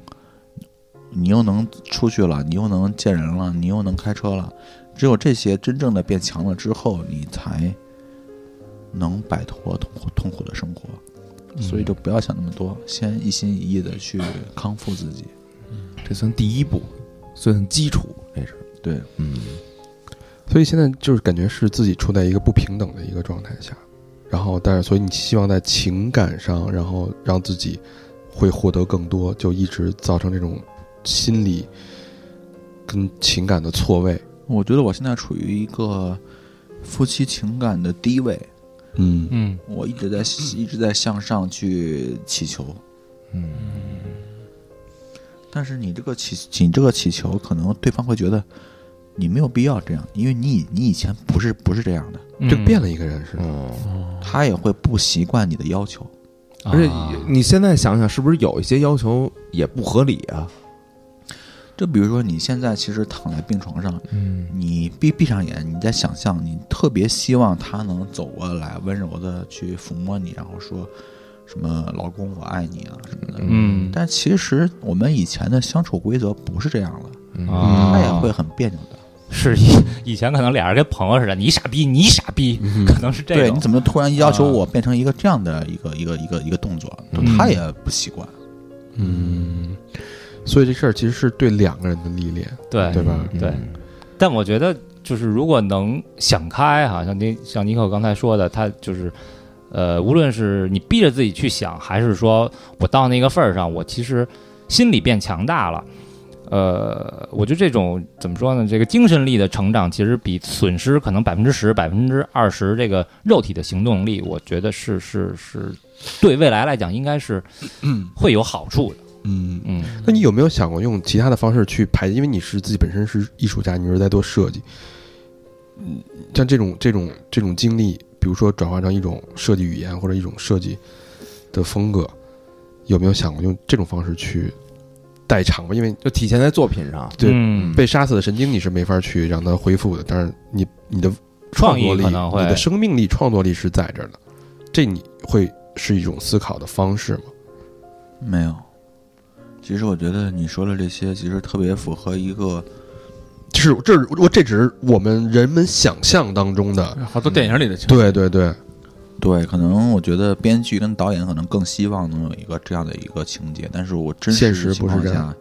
我根本就无法去想这么多。我只希望我的身体能变康复。那至于对我的创作啊和设计啊有没有什么影响，这其实说实话，我压根儿就不关心这些，啊，那些已经不重要了。随他去。啊嗯。那在这个，呃，大肠的意思可能是说，在这个设计风格上，因为这个现在已经恢复在干活了哈，所以这个设计风格会不会有一些，就它是不受你控制的一些影响？你比如说，你以前的这个作品哈，呃，咱们这个玩具其实是一个有点儿调侃、有点儿小幽默的这么一个一个小胖子的这么一个造型。那现在在设计东西会不会风格上比较偏阴郁一些？哦，这个其实没有影响，没有没有影响。对，他现在目前只是影响到了我的家庭生活，嗯，更多的还是没有影响到。嗯，明白。经济层面呢，经济上，嗯，确实，因为我的微信其实里边也有很多我的合作伙伴，也有很多的甲方。嗯，对，嗯，最近开始尝试着恢复工作，甲方给我的反馈都是，其实和你们很像，都是我不知道能不能找你，我不知道你有没有恢复工作的能力，所以我们一直其实没有找你。哦，对，你是一个未知，他觉得自己有点没底，对你到底能不能走，能能不能动，他们都没有都没有概念。嗯，直到我最近几个月逐渐发了一些我的生活的一些状态，他们好像觉得我好像能动了，哦嗯才开始陆续有有有有客户来找我。哦。所以在之前的一段时间是我没有是一直收没入有收入是没有收入的，那是八个多月是吧？对，那都没有收入，但是产就是输出还是挺多的，就进项没有，花项是挺多的。调配对，因为家里边的改变也挺大的，装修啊什么的这些嗯需要花钱。嗯，那接下来你是怎么去规划的？你还是没有长远的一个，因为你是一个爱做计划的人嘛，对吧接下来的生活，我觉得其实跟我病之前没有太大的改变，就还是会继续去设计、去工作、去接项目、去和甲方去一起工作。啊工作上没，其实就是还是原来工作那些事儿哈。对，对对，这些都是回到正轨了，已经慢慢的。嗯，慢慢的，对，嗯，其实原来本身也是在家办公嘛。嗯对，那刚在这个其中，就是友情方面呢，就或者说你说的很多朋友啊、合作伙伴，有没有这种就是离你而去，或者是倒是就是在人际方面，亲情、友情没有失去什么，但是来往的确实少了。嗯就没有出去什么社交的什么是这种场景了，没有了嗯，嗯，一般也都是上你们家过来看看你，就这种，那你当当你恢复到可能百分之七八十，像你说的能开车啦，能出去社交了，你最想做的一件事儿是什么？我最想做的还是带我孩子玩儿去。嗯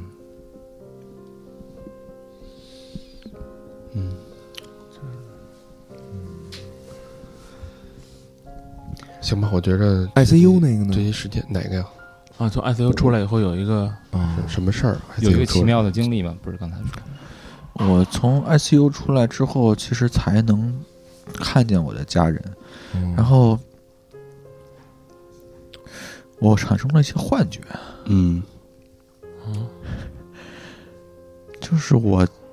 经常也会吓我太太一跳，就是我太太站在我左边儿，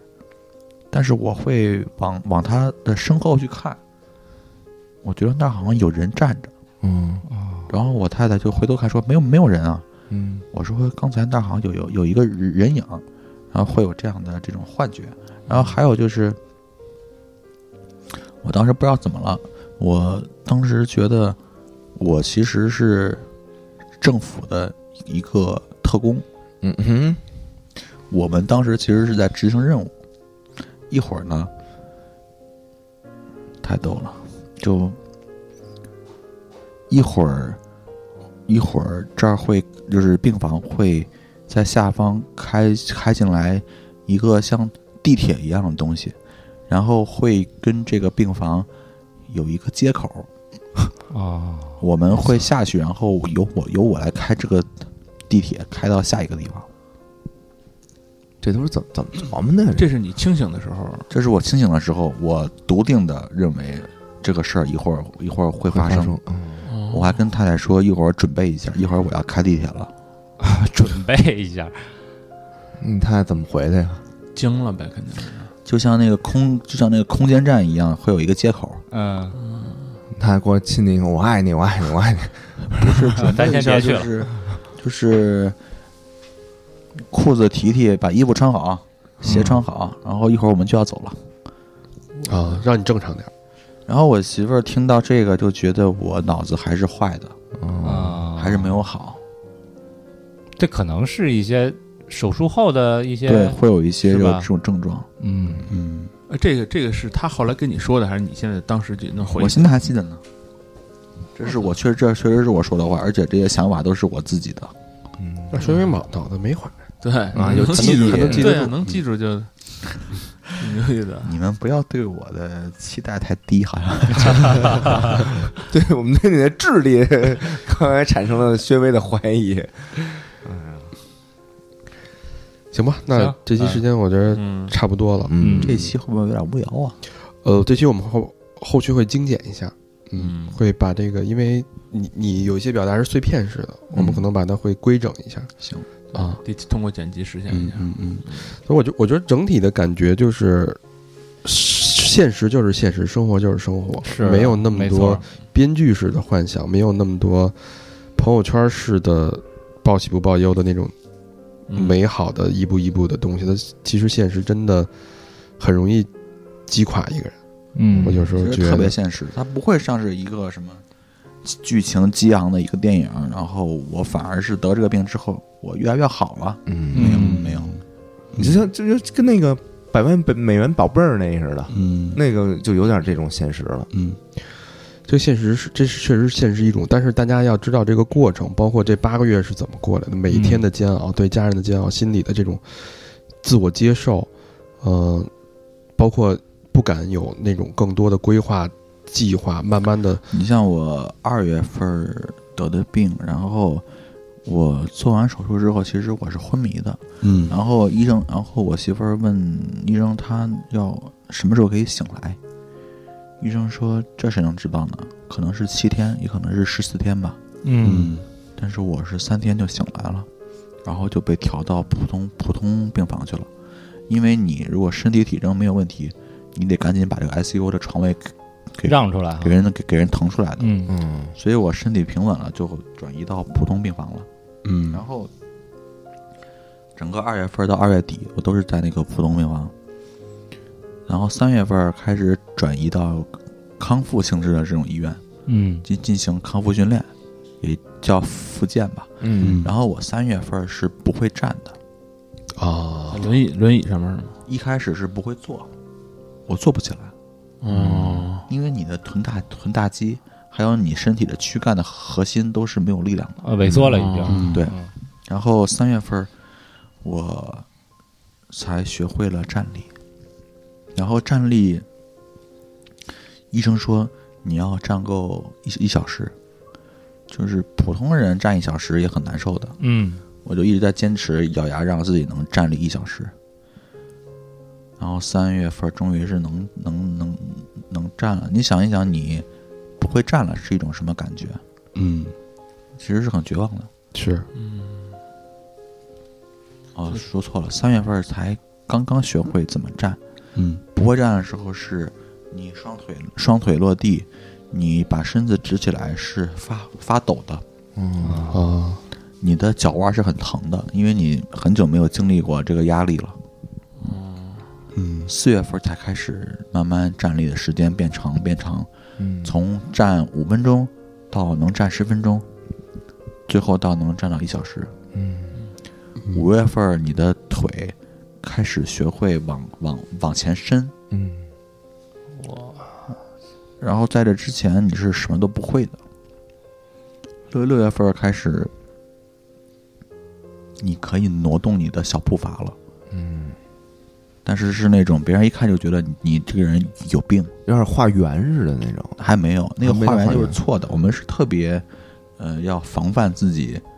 花园是吧？对，那因为到什么时候回的家？出院回家？我六月底回的家，六月底回家。对，然后七八九十到现在一直是在家里边进行康复运动，那我看那边有一个类似于跑步机、那个快走机的那种慢走机，啊，慢走机。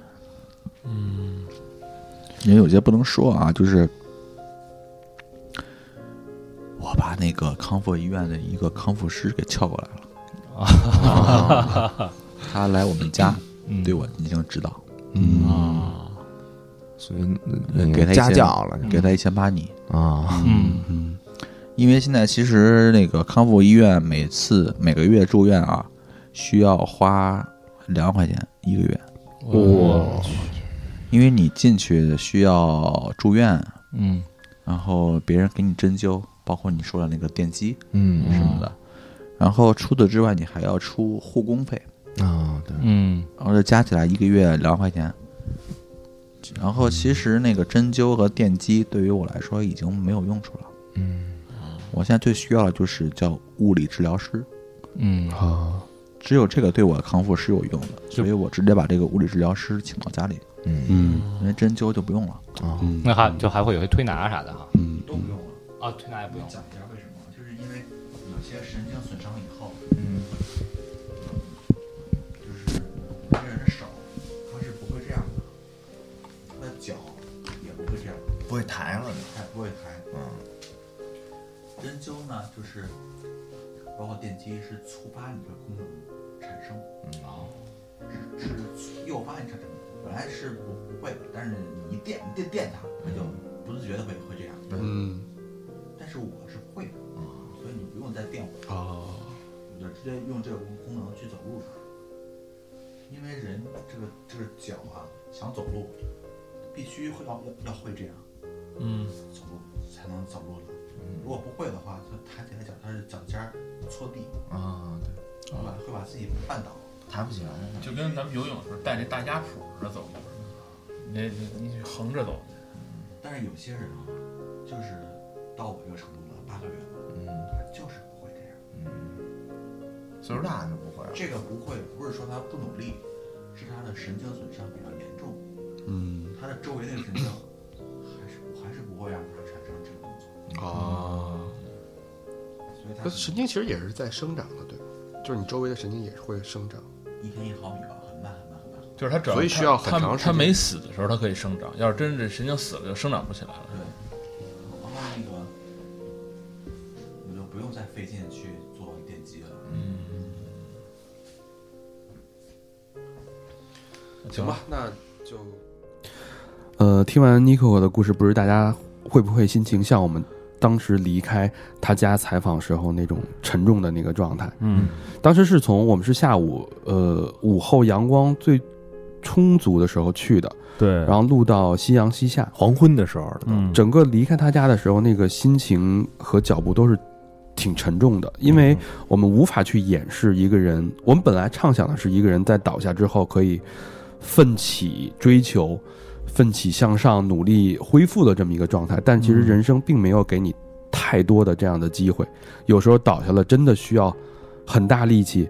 甚至也许无法再起来。对，就互相我们一直在问这事儿，要你赶上你怎么办，对，对吧？你知大道家都无言以对啊，都，那个在车上的时候啊，他给我发了一微信，嗯，其中一有一个照片儿是他在试驾摩托车的一张图。哦，这是在他这个病倒之前，大概因为我看那个穿着，其实已经穿的挺多了，可能也就在病倒之前的一两个月吧。嗯，发完这个图以后，呃，又打了一段文字，说那个，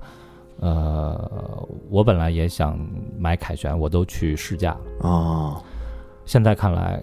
可能没机会了吧？嗯哎呦，我当时一下就有点忍不住。嗯，所以他的故事里边有很多的意味深长的回想。嗯我觉得每个人都有自己的理解，呃，希望我们可以在他的经历里面找到自己的成长吧。嗯，但他也一直在努力，我看朋友圈每天都有好转，是的，对嗯，希望他能早日康复吧。对，嗯。节目的最后，感谢我们的衣食父母。嗯哎，高兴高兴，第一个好朋友叫银角大王，哎，留言是：今天是美国时间的新年，感谢三好的各位哥哥陪我度过又一个异国他乡的新年。很荣幸上期二零二零年温暖的小故事投稿被选中了，有幸在节目中听到了自己的故事，天上的姥姥一定也听到了吧。哦，他那故事还记得，啊对对对，对疫情的时候那个，对，这条留言读到的时候，估计又要年底了。希望那时候嫂子顺利生呃生娃顺利，我也能完成学业，找到理想的工作。二零二二年本命年能回国跟家人一起过春节，吃顿团圆饭。最后，希望借三好电台的声音告诉姥姥，我们一切都好，以及姥姥，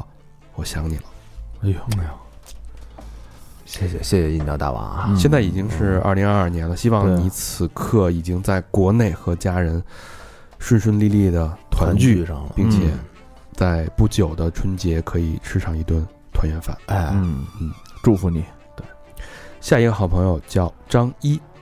嗯呃，他的留言是：一八年刚来美国的时候，啊，这是北京的朋友，嗯，在表弟的车里第一次听到三好，然后一直陪伴我到现在，也是目前唯一收听的电台节目。嗯，周边私房课都支持过，现在把打赏也补上。再投稿一期脱轨，我这心愿就算了 了。 嘿，他肯定是在表弟的车上听我们聊表兄弟之间的事儿啊，祝三好越来越好，如果爱，请真爱。要想飞就双飞，爱你们的查理巴巴双飞卷。哎呦，查理巴巴，挺真爱，想想飞就说，哎，这个有点意还思，帮咱们做广告词儿呢。带折的啊都 是，嗯，啊，下一个朋友叫李伟，广东省珠海市的朋友，嗯，留言是第二次来了，听三好已经七年多了，感谢三好的陪伴，也祝三好越来越好，两个真爱娟，七年多，那真是老朋友了啊嗯，来自广东的伟哥，啊嗯，谢谢谢谢谢谢谢谢伟谢哥珠啊，海的李伟，哎，下一个好朋友叫何云歌，哎，何云哥，跟啊云哥这也是云字辈儿的呗，这好听啊，嗯呃，辽宁省沈阳市的朋友啊，嗯嗯，第一个是双飞娟，没有留言，第二个又追了一个真爱娟留言了。嗯哎，刚才忘留言了，哈哈哈 这这一忘啊有点代价啊，再来一个吧代价啊、啊之前一直呃无奈囊中羞涩，没有支持，现在发奖金了，直接支持一手。哎呦，不太会说话，就牛年祝三好，牛年牛叉儿吧。嗯呃一共是三个真爱券，哎呦，可以啊，嗯可以，云哥啊，嗯感谢感谢，嗯，谢谢云哥啊，跟老何都是一家儿的，小哥，五百年前，嗯。下一个好朋友千夏，哎，嗯武汉的朋友啊，哎，留言是连续几次和老婆开长途听三好驱除困法。最近三好人生和出轨最骚的是，每次后座都坐着老丈人和丈母娘。哎呦， 你这口味儿可以啊，胆量也可以，我们希望用人生的故事告诉父母，这个高速发展的时代，没有曾经那些所谓稳定和循规蹈矩，而是更多的可能性。嗯我们自愿去探索。啊，我们用出轨的故事告诉他们，现在的爱情与婚姻也不只是只有责任、家庭的牵绊和搭伙过日子，而是有了更多的爱，对性、对情感本身的追求。我怎么觉得这给老丈人提 前洗脑呢对这是啊提前先上一课就是我们这要出现这种情况嗯啊，你们也别大惊小怪的，啊？是，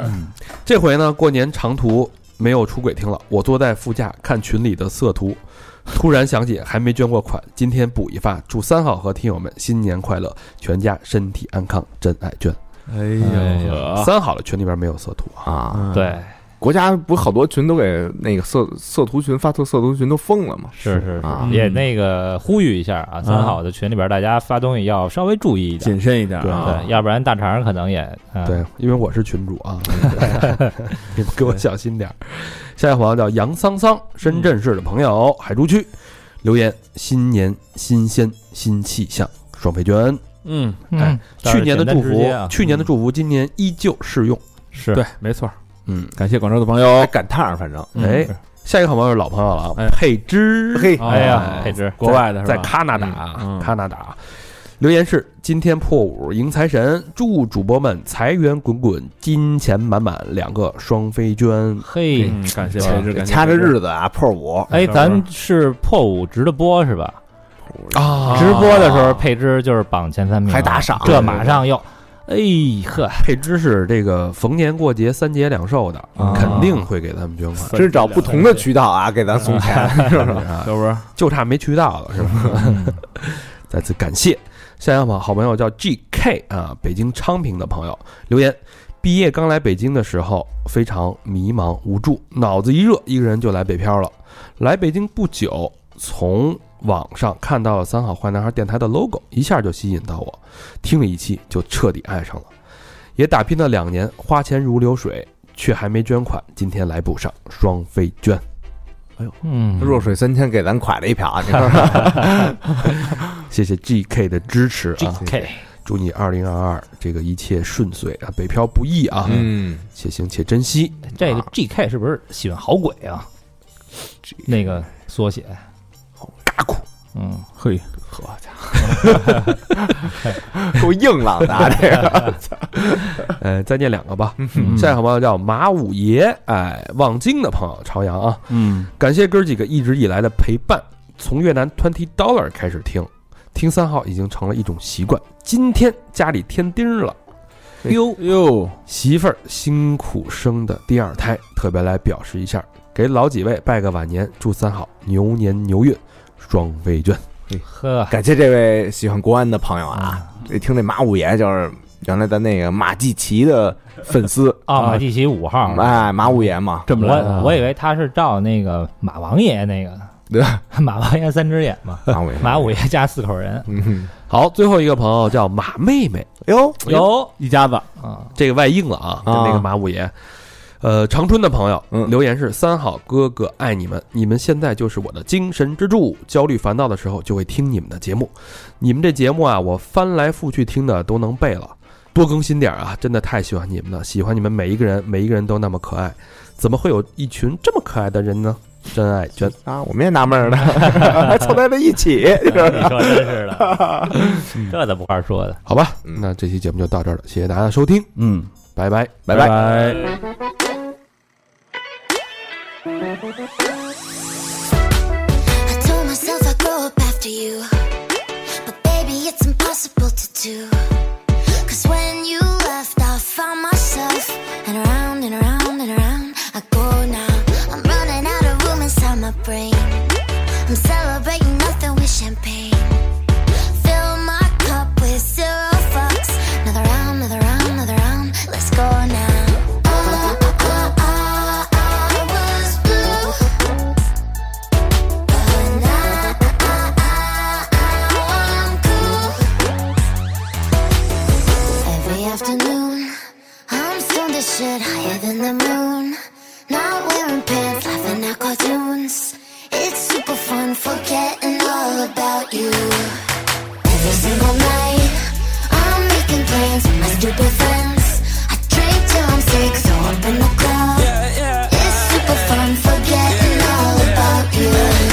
Hey Phoebe, let me hit this split so I can finally breathe again. Life is like a ceiling fan, spinning around my head. It's like I really wasn't with the shit until I learned to hit the switch. Turn you off, look in the mirror. Ooh, I fucks with me again. Ooh, baby, life's crazy how it work out. You was playing my turf, my grass. How you gonna win? Bear trap, getting racks off of trolling shit and going in on bitches in the background. I was blue,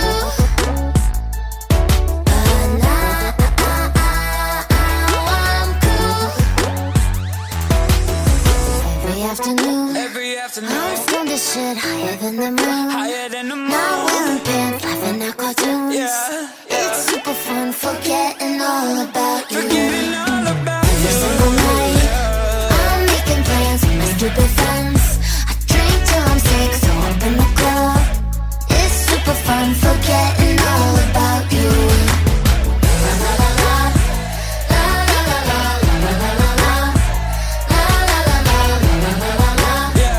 la la la la, forgetting all about you.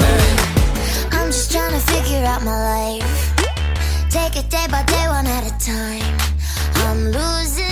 know what I'm fine. It's probably, probably, probably alright. Every afternoon, every afternoon, I'm stoned as shit, higher than the moon, higher than the moon. Not wearing pants, laughing at cartoons. It's super fun, forgetting all about, forgetting all about every single night. I'm making plans with my stupid friends. I dream Uh.